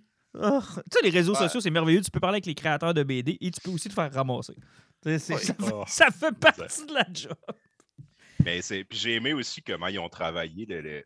ça décolle dans une scène qu'ils ont créée pour la série avec les Guardians qui, euh, qui interviennent en Maison-Blanche pour sauver le président. Puis, tu sais, euh, c'est fou comment là, c'est encore plus clair. Surtout quand tu viens d'écouter Justice League la semaine d'avant, tu sais, comment toutes les tropes de super-héros, tu sais, le gars qui est de Flash, la fille qui est Wonder Woman, le Batman, le Martian Manhunter, tu sais, ils ont tous leur rôle. Puis tu comprends que c'est comme, OK, dans cet univers-là, ils ont ces personnages-là aussi Mm. Je- genre, je suis pas sûr si j'aime mieux ou euh, comment il y a le reveal à la fin du premier épisode, là, de finalement la position de Nolan là-dedans. puis- J'étais. Mais je pense que c'est intéressant parce que je me dis, moi, je le pense avec le fait que j'ai lu les BD. Pour c'est ça. qui les a pas lus, il doit avoir encore beaucoup d'ambiguïté. Ben, c'est ça. L'affaire, c'est que quand j'ai eu le reveal, je vous ai envoyé un message parce que je me rappelais plus si ça s'était passé comme ça dans la bande dessinée. Non, dans la bande dessinée, c'est comme chaque fin des premiers numéros termine avec un des Guardians qui meurt, genre il se fait exploser la tête, ou ben, il fait comme Oh mon Dieu, c'est toi, puis là on, on tombe dans autre chose dans le prochain numéro. Ouais. Je pense que c'est après le sixième que là, tu as le reveal de qui l'a fait. Parce que. Mais j'ai regardé ma blonde, c'est pour ça que je vous disais que j'aimais ça, l'écouter avec elle pour savoir comment est-ce que. Puis elle était vraiment fâchée, là. Tu sais, je dire, elle a eu la même réaction que moi quand je l'ai su. Fait que là, j'ai dit, OK, ça, fonc- ça fonctionne. C'est pas de la même façon. Moi, j'ai trouvé que c'est arrivé vite. J'ai fait comme. Ouais. Euh, dans, dans- une vingtaine de numéros, euh, je veux même pas voir à sa face qu'il va se passer, qu'est-ce qui va se passer. Non, là, exact, mais, là. euh, Mais, mais n'empêche ouais. que moi, je pense. Sauf que- Ouf, j'ai- je Sauf trouve que ça moi, c'est ce que j'ai aimé, c'est parce qu'au niveau de, de Invincible, c'est une BD ou ce que c'est des petits comics 13 années 90, début 2000. Tu sais, ça ressemble à du euh, euh, Amazing Spider-Man, de de la série des années euh, 90. Tu sais, euh, L'univers de euh, Robert Kirkman représente ça un petit peu sur le comics. Tout ce qui existait dans les années 90, c'est ce style-là, c'est ces couleurs-là. Les héros sont presque tous monochromes. Il n'y a pas de décal, il n'y a pas de détails dans leur costume. Mhm. Euh, ça c'est que tu t'en vas sur quelque chose qui est très cartoon, qui est très enfantin, mais sauf que quand tu lis le comics, la bande dessinée, tu te rends compte que c'est pas juste un peu violent, tu sais, des intestins qui volent partout, puis des yeux qui popent partout, puis du sang qui coule par derrière des gros. Tu sais, il y a des splash pages de monde qui se font déchirer en deux, puis les intestins qui traînent partout. On m'a hein. dit que la scène de Nolan. Quand- Je sais quand t'arrives à la fin du, du premier épisode avec la séquence de Nolan, il Oh. pogne le, de flash de cet univers-là, puis il serre la tête entre ses mains, puis les yeux pop, là, tu fais comme, OK, je voulais voir s'il allait aller au bout de la violence. Ils se sont pas cachés qu'ils sont allés Je, au bout. je sais pas c'est lequel là, qui défonce la mâchoire. Là. Ça n'a pas de Christophe de bon sens. Mais que- quand il ramasse la masse de, de- de l'espèce de Wonder Woman, puis qu'il te swing sur la Aquaman, puis ça éclate le cerveau, puis ça se répand à terre. Puis ils ont vraiment été adroits parce que on le savait que ça serait violent, mais tout l'épisode, il y a des explosions, on voit très peu de sang, il n'y a pas beaucoup de violence. Ils ont vraiment, ils sont allés en overdrive, genre comme dans le dernier 10 minutes, pour prendre le monde de court, un peu comme quand ça faisait dans BD. là. Pour Mais être comme- certain là, que des parents qui ont assis leur enfant de 10 ans, puis ont fait Asti, ça va être une série pour vous autres? Puis qui arrivent dans les trois dernières minutes, qui font comme que- qu'est-ce que Ah, Venez les enfants, il y a des nouveaux super-héros il en bonhomme. Il faut que j'ouvre Outlook. Dire Amazon. Qu'est-ce que c'est ça? Parce que c'est clairement ce qui va se produire en passant. Mais tu sais, nous autres, on est d'une génération où on a vu Alex Murphy se faire tirer du 12 pendant presque 3 minutes de temps par Clarence Bodecker. C'était une séquence humoristique. Si je te dis. Je chaque fois j'entends ce son-là. Et puis, il en avait fait des jouets pour les enfants. Wouhou! Ben ouais, t'achetais tes figurines de Rambo, puis de Robocop, puis de, de Toxic le Ravageur, ou de Vierge. violent comme ça se peut pas. Puis, euh, sais, il ne faut pas oublier que c'était euh, c'était une compagnie qui faisait des films assez trash, Toxic le Ravageur. Une des séquences du début du film, c'est des adolescents qui écrasent du monde sur le bord de l'autoroute, qui font du vélo, et la fille se passe le doigt en regardant le flot qui se fait écraser la tête. Ouais. Il y avait des figurines pour enfants. C'est une des scènes les plus déstabilisantes que j'ai vues de ma vie, là, le flot qui se fait écraser dans Toxic, puis la fille Mais- se masturbe là-dessus. Puis, tu sais, je veux dire, ils ont fait une série télé pour enfants, puis des avec dessins animés, oui. Hey, écoute, je l'avais le bonhomme de Toxic le Ravageur. Il jouait avec mes Ninja Turtles, là, tu sais. Je veux dire, ils ont Ils pensé à ça. La, là. la figurine de la fille qui se doit Non, ça, ils l'ont jamais fait, celle-là. Euh, ils n'ont pas fait ça. Mais tu sais, Robocop, c'était la même chose. T'avais des dessins animés, puis t'avais des, des, des, des publicités pour les jouets. Mais tu sais, c'était fucking violent. Moi, je veux dire, c'est- c'est-tu Robocop ou c'est son. euh, c'est l'allié, là, qui rentre dans le. Dans l'espèce de roue, là, qui est tout rendu mutant, là, parce qu'il est tombé dans un. espèce- Dans l'acide? Il le ramasse avec son char, man. Ça n'a pas de bon sens. Ouais, c'est Ça un des se vilains à la fin. flash. hein. Ça se plage dans le pare-brise, mon homme. C'est terrible. Écoute C'est ça. magnifique, cette scène-là. Voyons donc. Ah, OK. En tout cas. Mais euh, non, Mais- c'est c'est violent, ouais. Mais puis sérieusement, c'est une belle adaptation que l'air a bien vouloir respecter à BD. Et là, c'est à savoir comment ils vont adapter le reste. Parce est-ce qu'ils vont vraiment y aller sur les 150 numéros ou sauter quelques étapes? Est-ce qu'il y a des arcs, c'est ça, effectivement, à l'intérieur de ça qu'ils vont pouvoir mettre de côté? Là? Ben, tout Puis- dépend. Chez Netflix, ils ont réussi à faire à peu près 70 épisodes avec Voltron. Je pense qu'en 70 épisodes de 40 minutes, même peut-être 60 épisodes, tu es capable de faire le tour des 150. Oui, pourquoi pas? Moi, je pense que oui. Puis, il y a une coupe d'affaires que tu peux couper, mais tu sais, Yank, j'étais tellement excité hier, je voyais Robot puis Monster Girl, puis tu sais, je repensais à, mettons, le gros arc qu'ils ont éventuellement. Puis j'étais là, ah, il faut que la série se rende là. Moi, j'aime tellement ce moment-là. C'est- Ah, c'est-. Ah, c'est vrai que c'est bon. Puis tout ce qui arrive à Marc, tout ce qu'il vit, là, tu sais, j'étais comme, ah, Ah, il, faut, il je- faut que la série puisse se permettre d'aller jusqu'au bout. là. Ah, tellement les évolutions de, de Alan, le- des aliens aussi. Oui. Tout- tout- tous les personnages sont cool dans cet univers-là, sont tous le fun à le voir aller. Euh, Nolan, du début jusqu'à la fin, suivre s- l'évolution de ce personnage-là, du Ouais. vilain de la série. C'est Puis Ah, sa mère, incroyable. que j'aimais pas particulièrement dans la série, tu sais, je la trouvais vraiment comme un personnage secondaire, puis elle était là pour tu sais, euh, rester comme le personnage humain, puis tout. Je la trouve vraiment cool dans la série. Parce que le Genre, deuxième. drôle, oui, c'est parce que le deuxième fils de Nolan est incroyable aussi. Là. Ou- Oui, ben, on- Martin, on spoil pas trop, mais, Non, mais tu sais, je veux dire, mais oui, puis tout ce que ça apporte, ça. tout oui. ce que ça apporte, ça, c'est c'est du génie. Là. Tu sais, je disais ça à ma blonde hier, j'essayais de pas trop la spoiler, mais je disais attends, mec, un tel arrive, ou euh, attends, mec, un tel truc arrive. Puis tu sais, si vous nous écoutez et vous n'avez pas encore lu cette série-là, ce qu'il y a de, Ah, ce qu'il y a de génial, c'est que c'est terminé. Ce qu'il y a de le fun, c'est Oh, que. euh, euh, ce qui est, ce qui est pas génial, c'est que ça vient de sortir, puis que les compendiums qui étaient déjà pas achetables ont tous pogné le 70-80$ en montant. Ouf. Ouais, je les avais pour Je suis- 60. Je suis content de les avoir. Mais Ouais, tu sais, c'est- c'est quand c'est même trois gros compendiums, puis ça vaut la peine, je pense. Là. Ben, à 80$, non. Ben, c'est pas... 80$ pour un compendium, c'est encore pas si pire. Là. Ben, c'est parce que ça casse un compendium. Euh, ouais, mais là, c'est parce que je le lis C'est pas, pas, tous les c'est pas de la grosse qualité. Là. Non, mais je le lis pas tous les compendium- jours. là. Ah non, mais c'est tu sais, j'en ai un tantôt, j'en parlais dans mes poisons. Là. Oui, tu peux payer ça 50, 60 pièces, 80 pièces en montant. Là. Excuse-moi, c'est du cartonné relié collé. Là. C'est, de la petite dôme. Là. Ouais, c'est vrai. Mais ça te permet de voir la série complète. Ouais.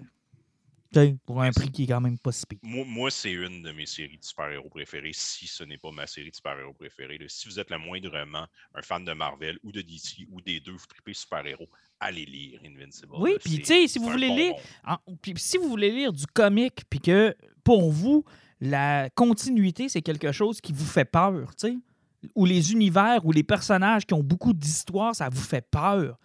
Invincible, là, c'est.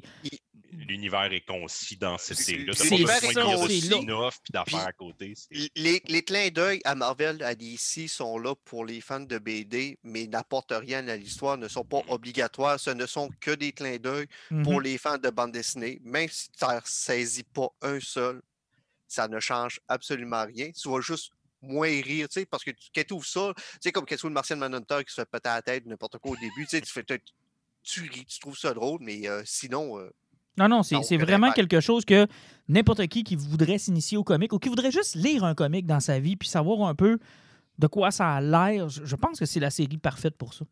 exactement. Puis euh, il faut voir le personnage principal, Marc, comme euh, c'est Spider-Man avec les pouvoirs de Superman. Exact. Ouais. Carrément ça. C'est carrément ça. Mais tu il, il y a, il a mélangé ces, il a- il a mélangé ces deux héros-là ensemble. Il a pas eu l'incertitude de Spider-Man avec les pouvoirs de Superman. Ouais, le quotidien de Spider-Man avec justement toutes les responsabilités et le pouvoir de Superman. Puis l'origine aussi de Superman, veux, veux pas. là. Oui. Tu sais, parce que ça joue un gros rôle, ça. Plus la série avance, plus ses origines pèsent dans la balance. là. Puis plus ça devient un moment où ce que des fois tu l'aimes, des fois tu l'aimes pas, des fois tu es sûr, des fois tu pas sûr. C'est c'est toute l'incertitude autour de Et- qui ils sont. tu sais. Tout l'arc avec l'espèce de gros dinosaure puis les décisions qu'ils Ah oui. prennent. Tu sais, Il y a des affaires super intéressantes. puis des- tu sais, Il y a des grosses réflexions. là.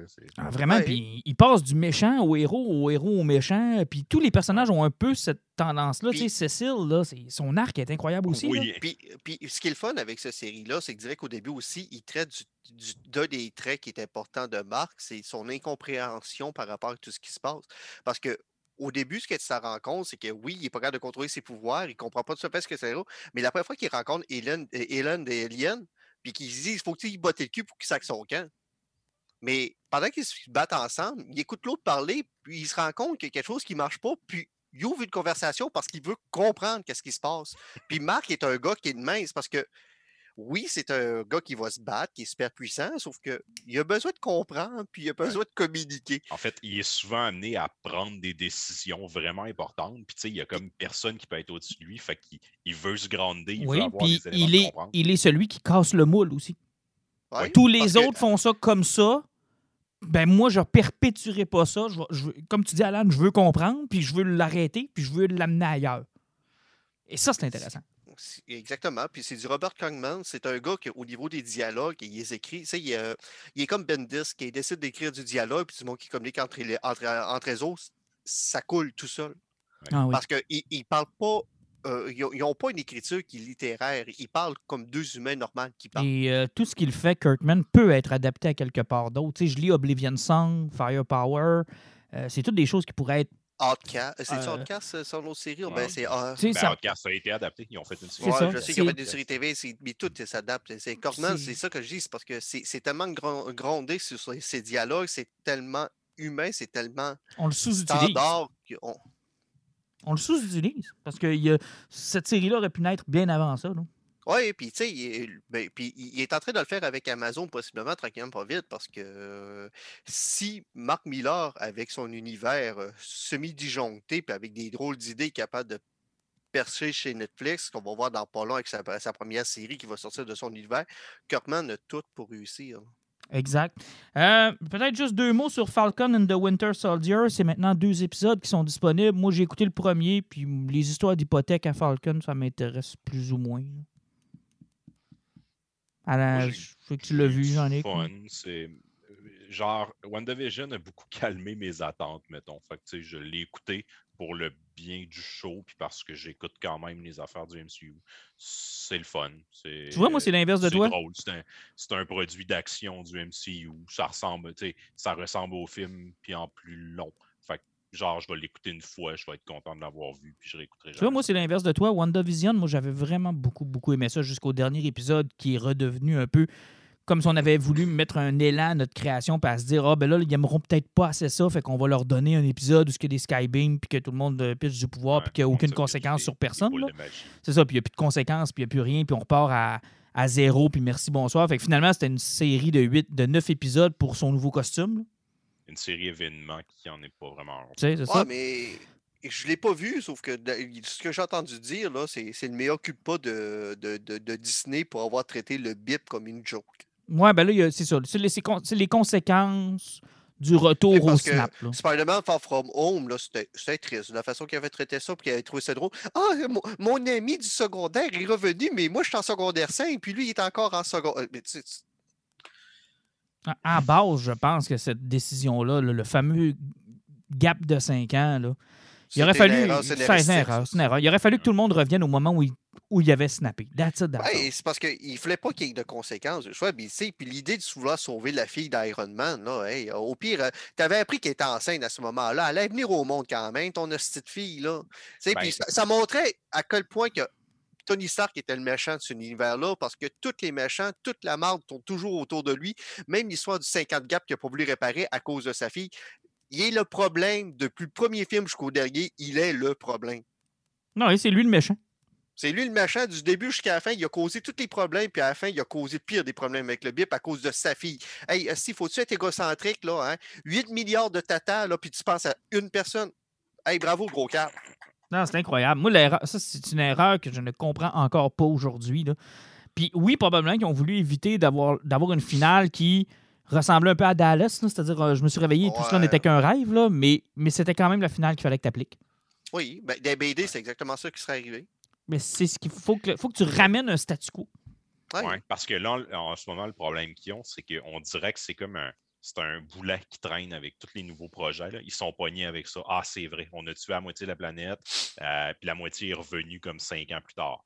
Puis tu sens là, que ça coule pas, qu'ils sont poignés avec le problème, puis qu'il faut constamment qu'ils ils mettent une phrase par-ci, par-là, ou un élément de scénario pour nous montrer que c'est pas oublié. Mais tu sais, je veux dire, on a, ça. je veux dire, on a confiné une demi-année à date. Là. Si on calcule tous les mois où on a confiné, on a scrappé pour 400 milliards de dollars juste au Canada. Imaginez un 5 ans où il manque la moitié de la population de la planète. Ah, Tu sais, je veux mais, dire, c'est- euh, inimaginable. c'est plus juste budgétaire. C'est tout. Tu as 4 milliards de tatas qui réapparaissent d'un coup, là, mais ta production de nourriture est pour 4 milliards. Tu as 4 milliards de plus qui arrivent. C'est Ouais. quoi qui Ben? Mais en fait, le problème, c'est que dans une bande dessinée, là, ça, tu sais, Marvel aurait pu le traiter puis dire comme, ben, je sais pas, pendant cette période-là, l'Afrique est devenue comme le, le, tu sais, la première nation qui prend les décisions à cause de ta, ta, ta. Tu sais, tu peux apporter plein de changements puis gérer ton univers en conséquence.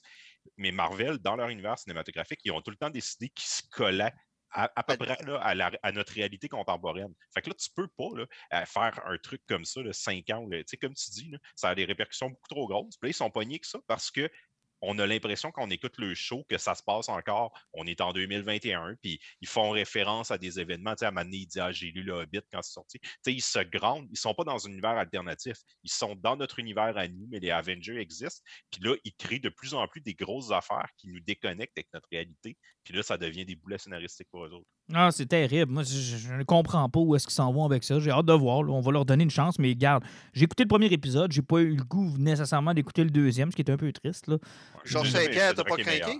Ah, je- mon Dieu. Son accent. Ah, il, il veut- il veut devenir un, un acteur. Ah, mais c'est parce qu'au-delà de son accent, tu sais, je veux dire, Arnold Schwarzenegger a fait carrière avec un accent de marde. là. C'est pas ça tant le point. Stallone, Là. Stallone n'est pas capable de par- de- d'ouvrir la bouche puis d'articuler. C'est ça, Il le point, c'est-.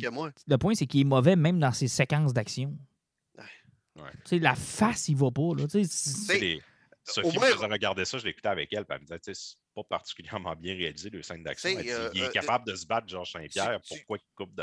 Puis- Tu prends Gina Carano, ah ben Ronda Rousset. Euh, euh, tu sais, euh, Ronda, elle a fait le premier Rapide et Dangereux, je pense que c'était dans le sixième qui est apparu.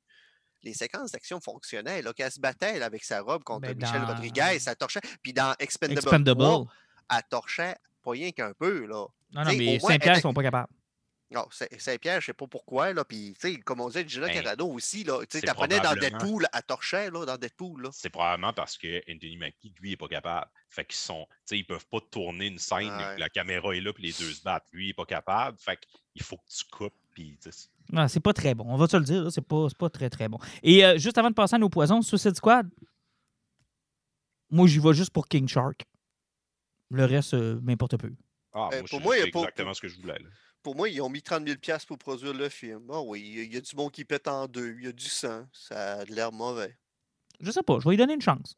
Je vais lui Ah, donner une chance. Moi, je- moi, c'est exactement ce que je voulais. Je- genre, j'ai pas été.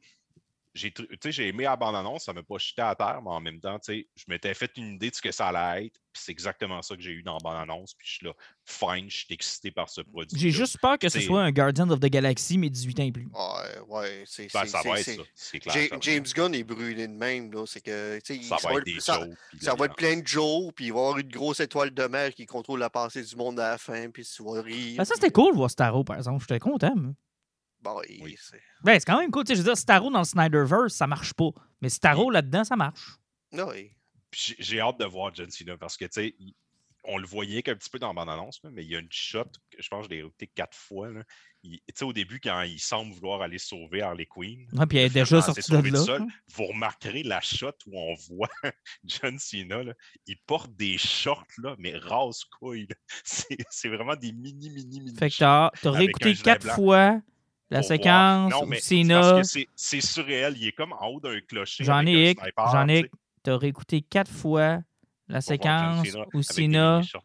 a des shorts rase-couilles. Hey, euh, je préfère la, la- la séquence où il parle de la plage pleine de pénis, puis que je comprends pas trop la conversation, parce que pour moi, il en manque un bout, là, mais. euh, Toi, t'as trippé sur le rase-couille. Tu sais, je veux dire, on voit quand même Margot Robbie longtemps dans la bande-annonce. là.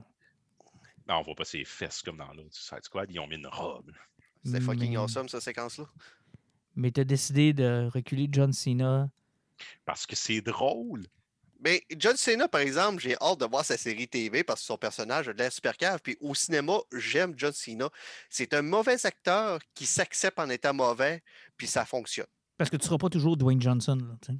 Ouais, exactement. Ben, ben, Dwayne Johnson, il est mauvais, puis tu l'acceptes pour ce qu'il est aussi. Tu sais, Dwayne tu vas voir Johnson- Ouais, c'est ça. Dwayne Tu vas Johnson. voir Dwayne Johnson au cinéma, tu vas pas voir un film. Ben, moi, dans ma tête, c'est le Arnold Schwarzenegger de nos années. Ben oui, exactement. Tu sais, tu vas voir un film avec Arnold Schwarzenegger, comme là, tu vas voir un film avec Dwayne Johnson. Tu vas pas voir le personnage. que- Arnold a fait tout un range de films où il joue tout le temps le même rôle. Il y en a qui sont excellents, il y en a qui sont crissement mauvais. Il donne tout le temps la Hey. même. C'est ça, c'est ça qui est correct. Puis en, Cena, en ça va être 50 ça aussi. ans, là, on l'a toujours reconnu dans ses films en, films en tant qu'Arnold Schwarzenegger jusqu'au temps qu'il devienne Carl. C'est le seul nom de personnage qu'on a retenu, Carl. Ouais, puis Terminator. Ah, pourquoi tu nous ramènes Carl? Car. Misère. Carl, le gars fait des. Simon Célaire a joué à Mortal Kombat 11, puis j'ai Carl dans mes personnages. C'est pour ça que j'y pense. Carl. J'étais avec... On était ensemble hein, quand on est allé le voir. hein. Ben oui, on a pleuré dans la Ah, bataille de la oui, fin hein. avec le hobby en dessous de l'eau. On n'en reviendra pas sur sa bataille-là. ok? Oh, le, le- le Chicken Fight version. Terminator. Écoute, Ils tombent en bas d'un avion, en bas d'un barrage, puis ils se battent en dessous de l'eau. non, non, ça commence. Non, non, non, non, non, non, non, non. Ça commence dans l'aéroport. Dans la- non, Oui. dans l'aéroport. Oh, oui, oui, dans l'aéroport. Après ça, ça se promène jusque dans l'avion, dans Ça les en airs, En tombant, en tombant, sur la route. durant le, Ah. le- le- le parachute, après ça, dans l'eau, puis ils ressortent de l'eau. C'est un chicken fight. Ça arrête jamais. Puis eux autres, là, ils devaient être dans la salle de montage, même- puis faire comme, man, ils, ils vont, ils vont. C'est quand même dans le top 3 des meilleurs Terminators. tu sais. Ouais, mais c'est ça qui est triste. Tu sais, Je, je le mets, je le mettrais troisième. Après, après le 2 et le 1, là, mais Rise of. Non, mais attends peu, peu. Rise of the Machine, là, s'il avait été réalisé comme un film mature comme le 2, l'histoire était parfaite, là. Ben, à part le fait qu'il tirait ses testicules pour tuer du monde. Non, mais je veux dire, l'histoire était parfaite. L'histoire, c'était vous avez juste déplacé le jugement dernier, Oui. puis on va te forcer à jouer le rôle que tu es supposé jouer. Mhm. C'est bon, là. C'est pas mauvais, pas en tout. Puis moi, la scène, quand il arrive à la fin, là, puis qu'il se rend compte qu'ils ont menti, là. Tu sais, c'était un anti-T2. T2, c'était prends ta destinée, change les choses. T3, c'est t'as beau faire ça, man. Si c'est pour arriver, ça arrive. ouais, on va rien que déplacer. Et tu sais, quand tu regardes juste ça, là, c'est bon, mais Chris, ils l'ont réalisé comme une comédie pour ados, là. C'est Ah, c'est le gros bon, ben, problème du film, Avec là. un- une méchante. Hey, c'est- aucunement c'est- c'est- charismatique. c'est c'est là qu'on voit que Suicide Squad nous énerve. J'ai parlé de Carl, puis on est tombé sur Terminator. Hey, Suicide Ben, moi, Squad. moi, ça m'énerve. Moi, ça m'énerve. Moi, j'ai hâte. Moi, je, Carl. moi, je suis excité. Hey, Carl. Carl puis les shorts de John Cena. C'est ça qu'il faut que vous teniez. Hey, mais on était dans le cinéma. Je pense que t'étais pas avec nous autres, Jean-Nic. J'étais avec Alan ben j'étais. Non, non, j'étais là. On était- Oui, on deux, était trois. deux, trois On qu'on était voir Terminator. Ça fait tellement longtemps qu'on n'est pas allés ensemble au cinéma. hein. Ça, ça me manque, honnêtement. là. Ben, Chris, euh, Ah, ça fait tellement allé au longtemps que j'ai pas vu, que- qu'on s'est pas vu entre nous autres. C'est là, vrai que ça fait longtemps qu'on ouais. s'est pas vu. Là, cet été, on va se faire des feux. là. Hey, euh, j'ai passé mon test de COVID hier, je suis négatif. euh, Je peux venir vous licher à la face si vous êtes correct. Ah, écoute, je prendrais une belle grosse lichée, mais toi, tu sais pas si moi je suis correct. Ah, je vais prendre le risque. Ouais, mais- j'ai- Si j'ai réussi à passer une semaine en Ontario sans le poignet, là, euh, je pense que je suis rendu invincible. Normalement, je pense que tu es correct ou encore que tu vas créer un nouveau variant. Moi, mon rêve, c'est qu'il y ait euh, genre un nouveau variant de la région. là. Tu sais, genre un variant du Bas-Saint-Laurent, ben, un variant. Puis que partout dans le monde, tu sois obligé d'avoir le nom de la région qui accompagne le variant. Ça serait bon. Qu'est-ce que t'as goûté, Jean-Luc? Ah, la sauce que ma blonde vient de faire. Ah, es-tu bonne? Un délicieuse. OK. Hey, on passe au poison? Oh, et on Eh peut. oui. On va commencer avec Jean-Nic parce qu'il est déçu qu'on n'aime pas Suicide Squad. Fait que Ah, vas-y, mon si beau tu commences avec lui, il nous fera pas une finale à la- avec Jeff Lemmy. Ah, exact. Donc, euh, vas-y, vas-y, mon, euh, vas-y, mon pit. Mon poison cette semaine, c'est que maintenant, Jeff Lemire offre de recevoir un courriel qui nous tient au courant de ses projets présentement.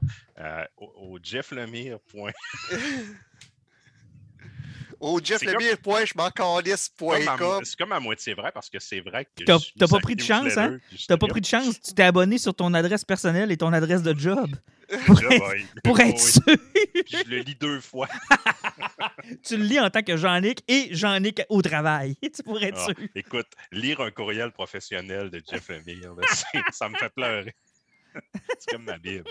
Ah, mais quand il écrit une lettre, il est-tu comme CBD, il copie-tu les lettres des autres personnes, mais avec deux mots différents? Tu fais référence à quoi? Vide ton cœur. Euh, ton cœur. à, à, à Bl- à- à Black Hammer, à tout ce qui est écrit, est-ce que c'est copié sur d'autres affaires, affaires dans le genre? Euh, je Ah, me rappelle pas t'as de. peu, peu. Black Hammer copié sur d'autres affaires, c'est comme dire qu'Invincible c'est copié sur d'autres affaires. Ça rend hommage à ce qu'il aime de la bande dessinée et des super-héros et il déconstruit et reconstruit le mythe en utilisant les grands archétypes et les tropes du super-héros traditionnel. OK, c'est quoi ton poison? Jeff Lemire.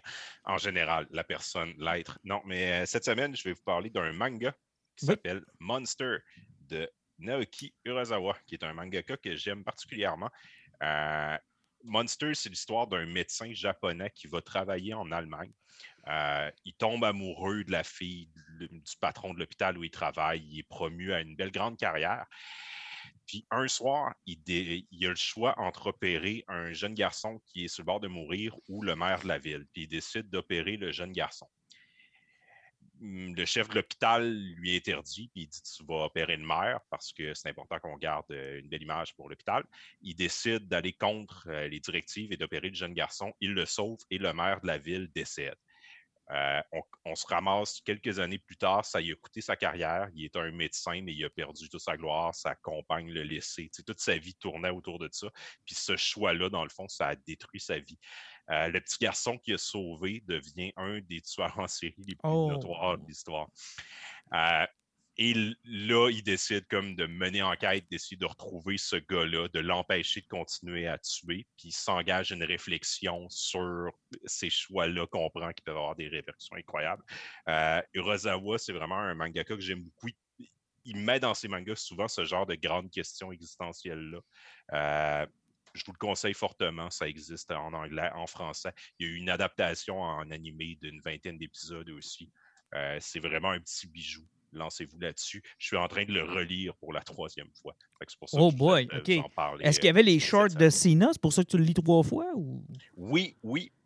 OK, il me semble. C'est important. Mm-hmm. Après les fesses de Margot Robbie, c'est les... shorts de John Cena. je vais y aller parce que je vais terminer avec Alan. Euh, je vais euh, y aller. Moi, c'est facile. J'en ai deux d'abord. Si vous n'avez pas encore lu l'excellente bande dessinée La Bombe, là, il faut que vous vous y mettiez. Je sais qu'elle est elle est dispendieuse, on va dire les choses comme elles sont. Là. Elle est dispendieuse. Là. Elle n'est pas gratuite.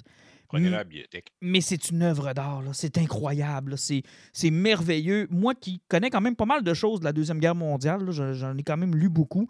C'était quelque chose qui m'était un peu étranger parce que euh, dans, quand on fait la narration de la Deuxième Guerre, on finit toujours avec les deux bombes atomiques sur Nagasaki puis sur Hiroshima.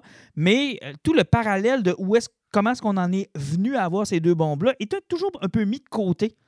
Tu sais, durant la guerre, on va y aller avec les grandes étapes que tout le monde connaît. Tu sais, l'invasion de la Pologne, euh, le blitz vers la Belgique, euh, la prise, la conquête de la France, Stalingrad du côté des Russes, euh, la campagne d'Afrique, Pearl Harbor, l'entrée en guerre des Américains, le débarquement de Normandie, les deux fronts, bon, Berlin tombe, l'attaque sur Londres. Tu sais, on connaît ces événements-là et on finit toujours avec ah, et en passant, dans ce temps-là, ils ont développé en parallèle euh, la bombe euh, atomique, puis ils l'ont garoché sur le Japon. Ça a mis fin à la guerre. Mais toute cette histoire-là qui se passe quelques années avant la guerre et qui se développe tout au long de la guerre dans plusieurs pays, parce que plusieurs pays tentent de mettre la main là-dessus, c'est une histoire qui est passionnante et qui mérite d'être racontée. Et elle est dessinée de main de maître par un Québécois, Denis Rodier en plus, qui est incroyable. Et c'est tellement bien dessiné, c'est tellement bon à lire. Au début, j'avais peur parce que c'était très technique, très scientifique. Je me suis dit, bon, peut-être que je vais me perdre, mais ça dure quelques pages et après ça, on tombe vraiment là, dans le téléroman, là, dans l'histoire, les jeux de coulisses, les jeux de pouvoir.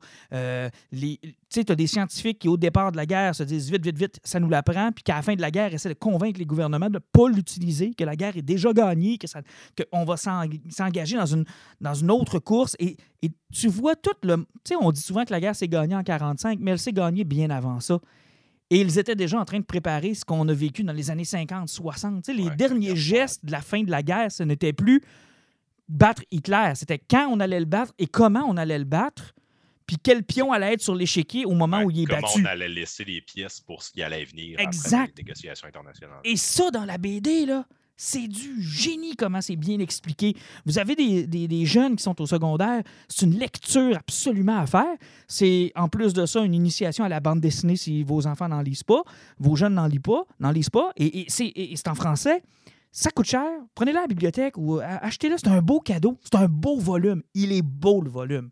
Il est gros, il est massif, il est cartonné, il est superbe dans une bibliothèque, ça prend ça si vous aimez l'histoire, si vous aimez la, Seconde Guerre mondiale, ça prend ça. Honnêtement, là, allez chercher ça. Vraiment, j'ai tripé, tripé, tripé fort. Et je sais qu'il est en compétition avec Alice, avec Carbone et Silicium qu'on a lu la dernière fois. Euh, l'autre, Le Monde, euh, j'en ai que tu pourrais m'aider, là. L'affaire sur les suicides, il me semble. Oui, c'est ça. Là. Il y a, en tout cas. Euh. Mais euh, bref, moi, honnêtement, à date, j'aime beaucoup Alice, j'aime beaucoup Jake puis Patrick, là, mais la bombe, c'est quelque chose. C'est un, bon adversaire. On va dire ça comme ça. C'est un projet, tu sais, déjà qu'Alice, c'était une grosse ampleur. C'est quand même Jake qui a passé deux ans de sa vie à dessiner ça. Denis Rodier a passé du sur ce BD-là. C'est ah, assez incroyable. Puis même la gang qui ont écrit ça, c'est un projet de plusieurs années. C'est de la recherche, là. C'est oui, effectivement. C'est de la recherche. Tu peux pas te planter, là. Oui, c'est c'est- c'est quelque chose de très gros sur une équipe, sauf que oui, mais c'est c'est deux projets qui sont semblables, sauf juste qu'il y en a un qui touche un sujet qui est historique, qui peut aller chercher un plus grand euh, Plus du grand monde, public. là, plus grand public, mais sauf que, tu sais, on parle de, il y a quoi, il y a 600 pages. À peu près, oui. C'est pre- c'est presque trois fois Alice. Ah oui, vraiment. Mais tu sais, je dis pas qu'il va gagner, mais je vous dis juste que tu sais, la compétition est relevée. Là. La, Ouais, la ouais, compétition est vraiment pas. relevée. Sérieusement, au niveau de la BD québécoise ou même européenne cette année, euh, Il y a du bon stock. là. il- il- sérieusement, Pandémie, euh, à- à- ils n'ont pas slacké à ce niveau-là. Il y a du gros pas. stock qui est sorti. là. Et euh, parlant de Patrick Sénécal, ben, je viens de terminer Sénécal. Sénécal, je viens de terminer son nouveau livre qui va sortir donc dans deux semaines, Flow. Euh, je veux pas donner de spoiler, je donnerai pas de punch. Je rêve maintenant à chaque fois que je lis du Sénécal de voir la bande dessinée adaptée de Jake. Puis ça, ça en ferait une maudite bonne. Je vous dirais Home Alone rencontre Friday the 13. Je vais juste dire ça. C'est écrit. D'abord, c'est un journal intime d'une enfant de 8 ans. Et il a vraiment consulté ses, euh, lecteurs, hein, ceux qui avaient des enfants, comment ça pense à un enfant, comment ça écrit. Puis sa blonde qui est psychologue l'a aidé là-dedans aussi. Puis, tu sais, c'est. Spécial à lire parce que c'est pas très complexe. C'est écrit comme par un enfant de 8 ans, avec les réflexions d'un enfant de 8 ans. Et ça glace le sang. Là.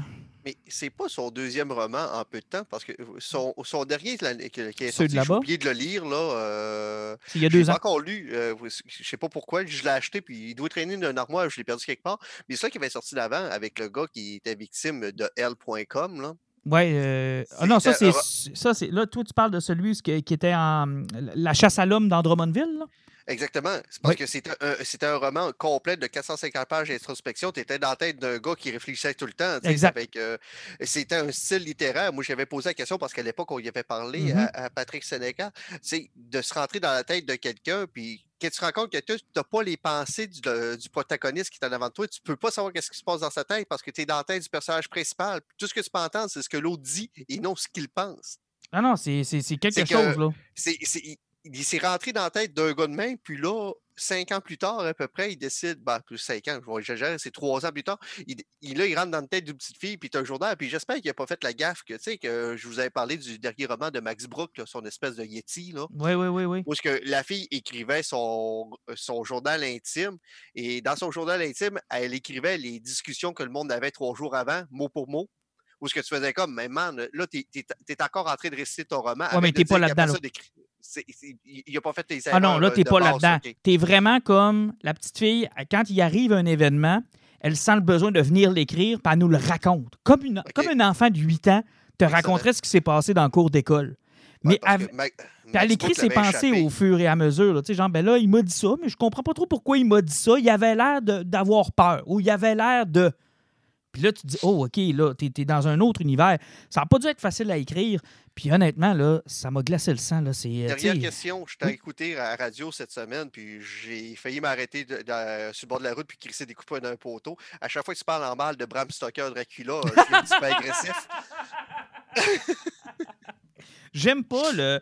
J'aime pas le style Eh, journal intime. Parce que c'est ça ma question. Tu chiales contre le fait que c'est un journal avec des dates, ce qui fait qu'au niveau descriptif, puis de la façon qu'il se passe, parce que dans le fond, tu as cinq types narratifs différents. Exact. Mais là, tu n'en as rien qu'un. Mais vu que c'est encore un journal, c'est moins pire. C'est moins pire. Ça a mieux passé, puis euh, honnêtement, tu sais, je veux dire, tu suis l'histoire pareil, c'est un seul point de vue, tu t'habitues à son style d'écriture, à la petite fille, puis tu rentres un peu dans sa tête. Tu es un peu avec elle, tu deviens un peu elle. Puis tu anticipes même les réactions qu'elle va avoir dans les événements qu'elle décrit. Tu te dis, oh mon Dieu, que ça, ça a dû mal virer. Ou tu sais, tu commences à, à connaître le personnage.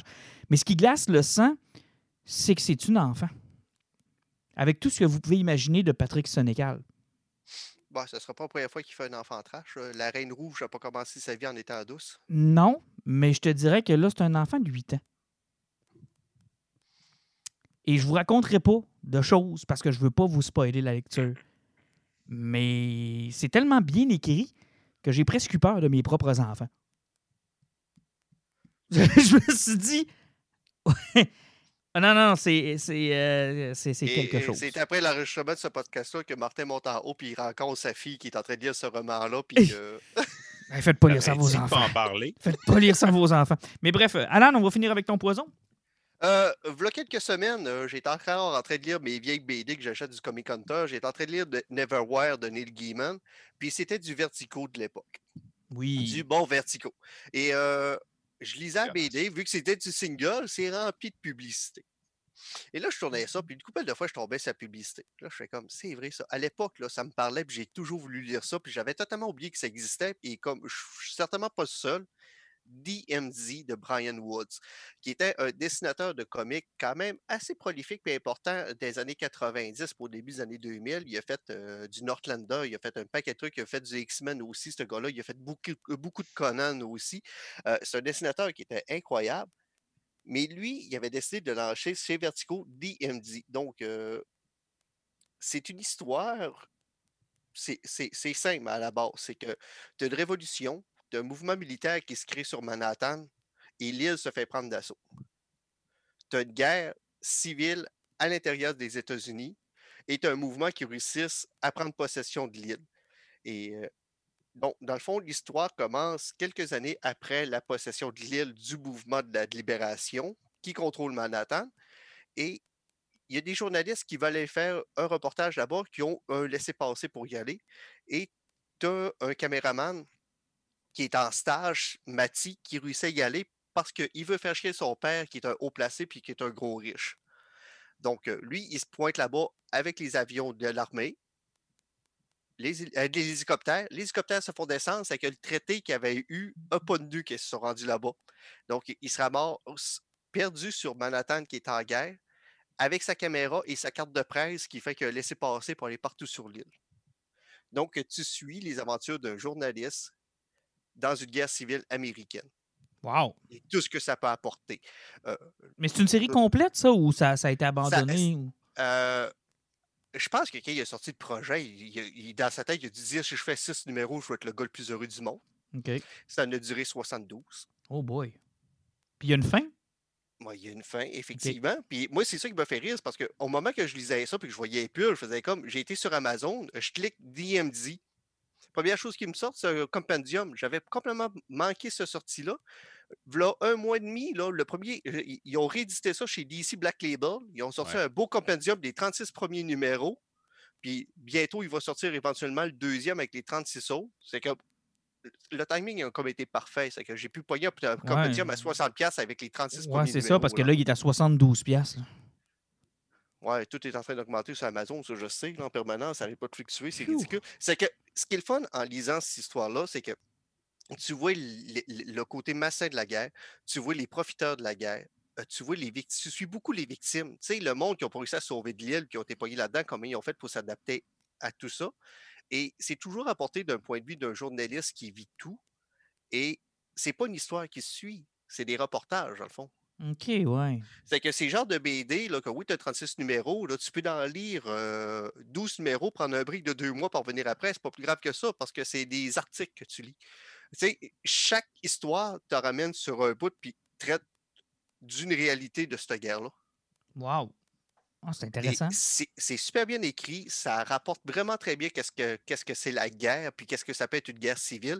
Et euh, c'est vraiment drôle de lire ça en ce moment-là, quand voilà une couple de mois, on a failli en avoir une ben oui, hein, aux États-Unis. Ça. je partais pour te dire, est-ce que Trump est dans la bande dessinée ou euh? Non, mais ça, Washington a presque fini comme ça il n'y a pas longtemps, mais honnêtement, je, savais que j'avais possiblement avoir du fun en lisant ça, mais j'ai vraiment, vraiment du fun. C'est quelque chose qui est tellement grandé, c'est quelque chose qui est tellement le fun à lire.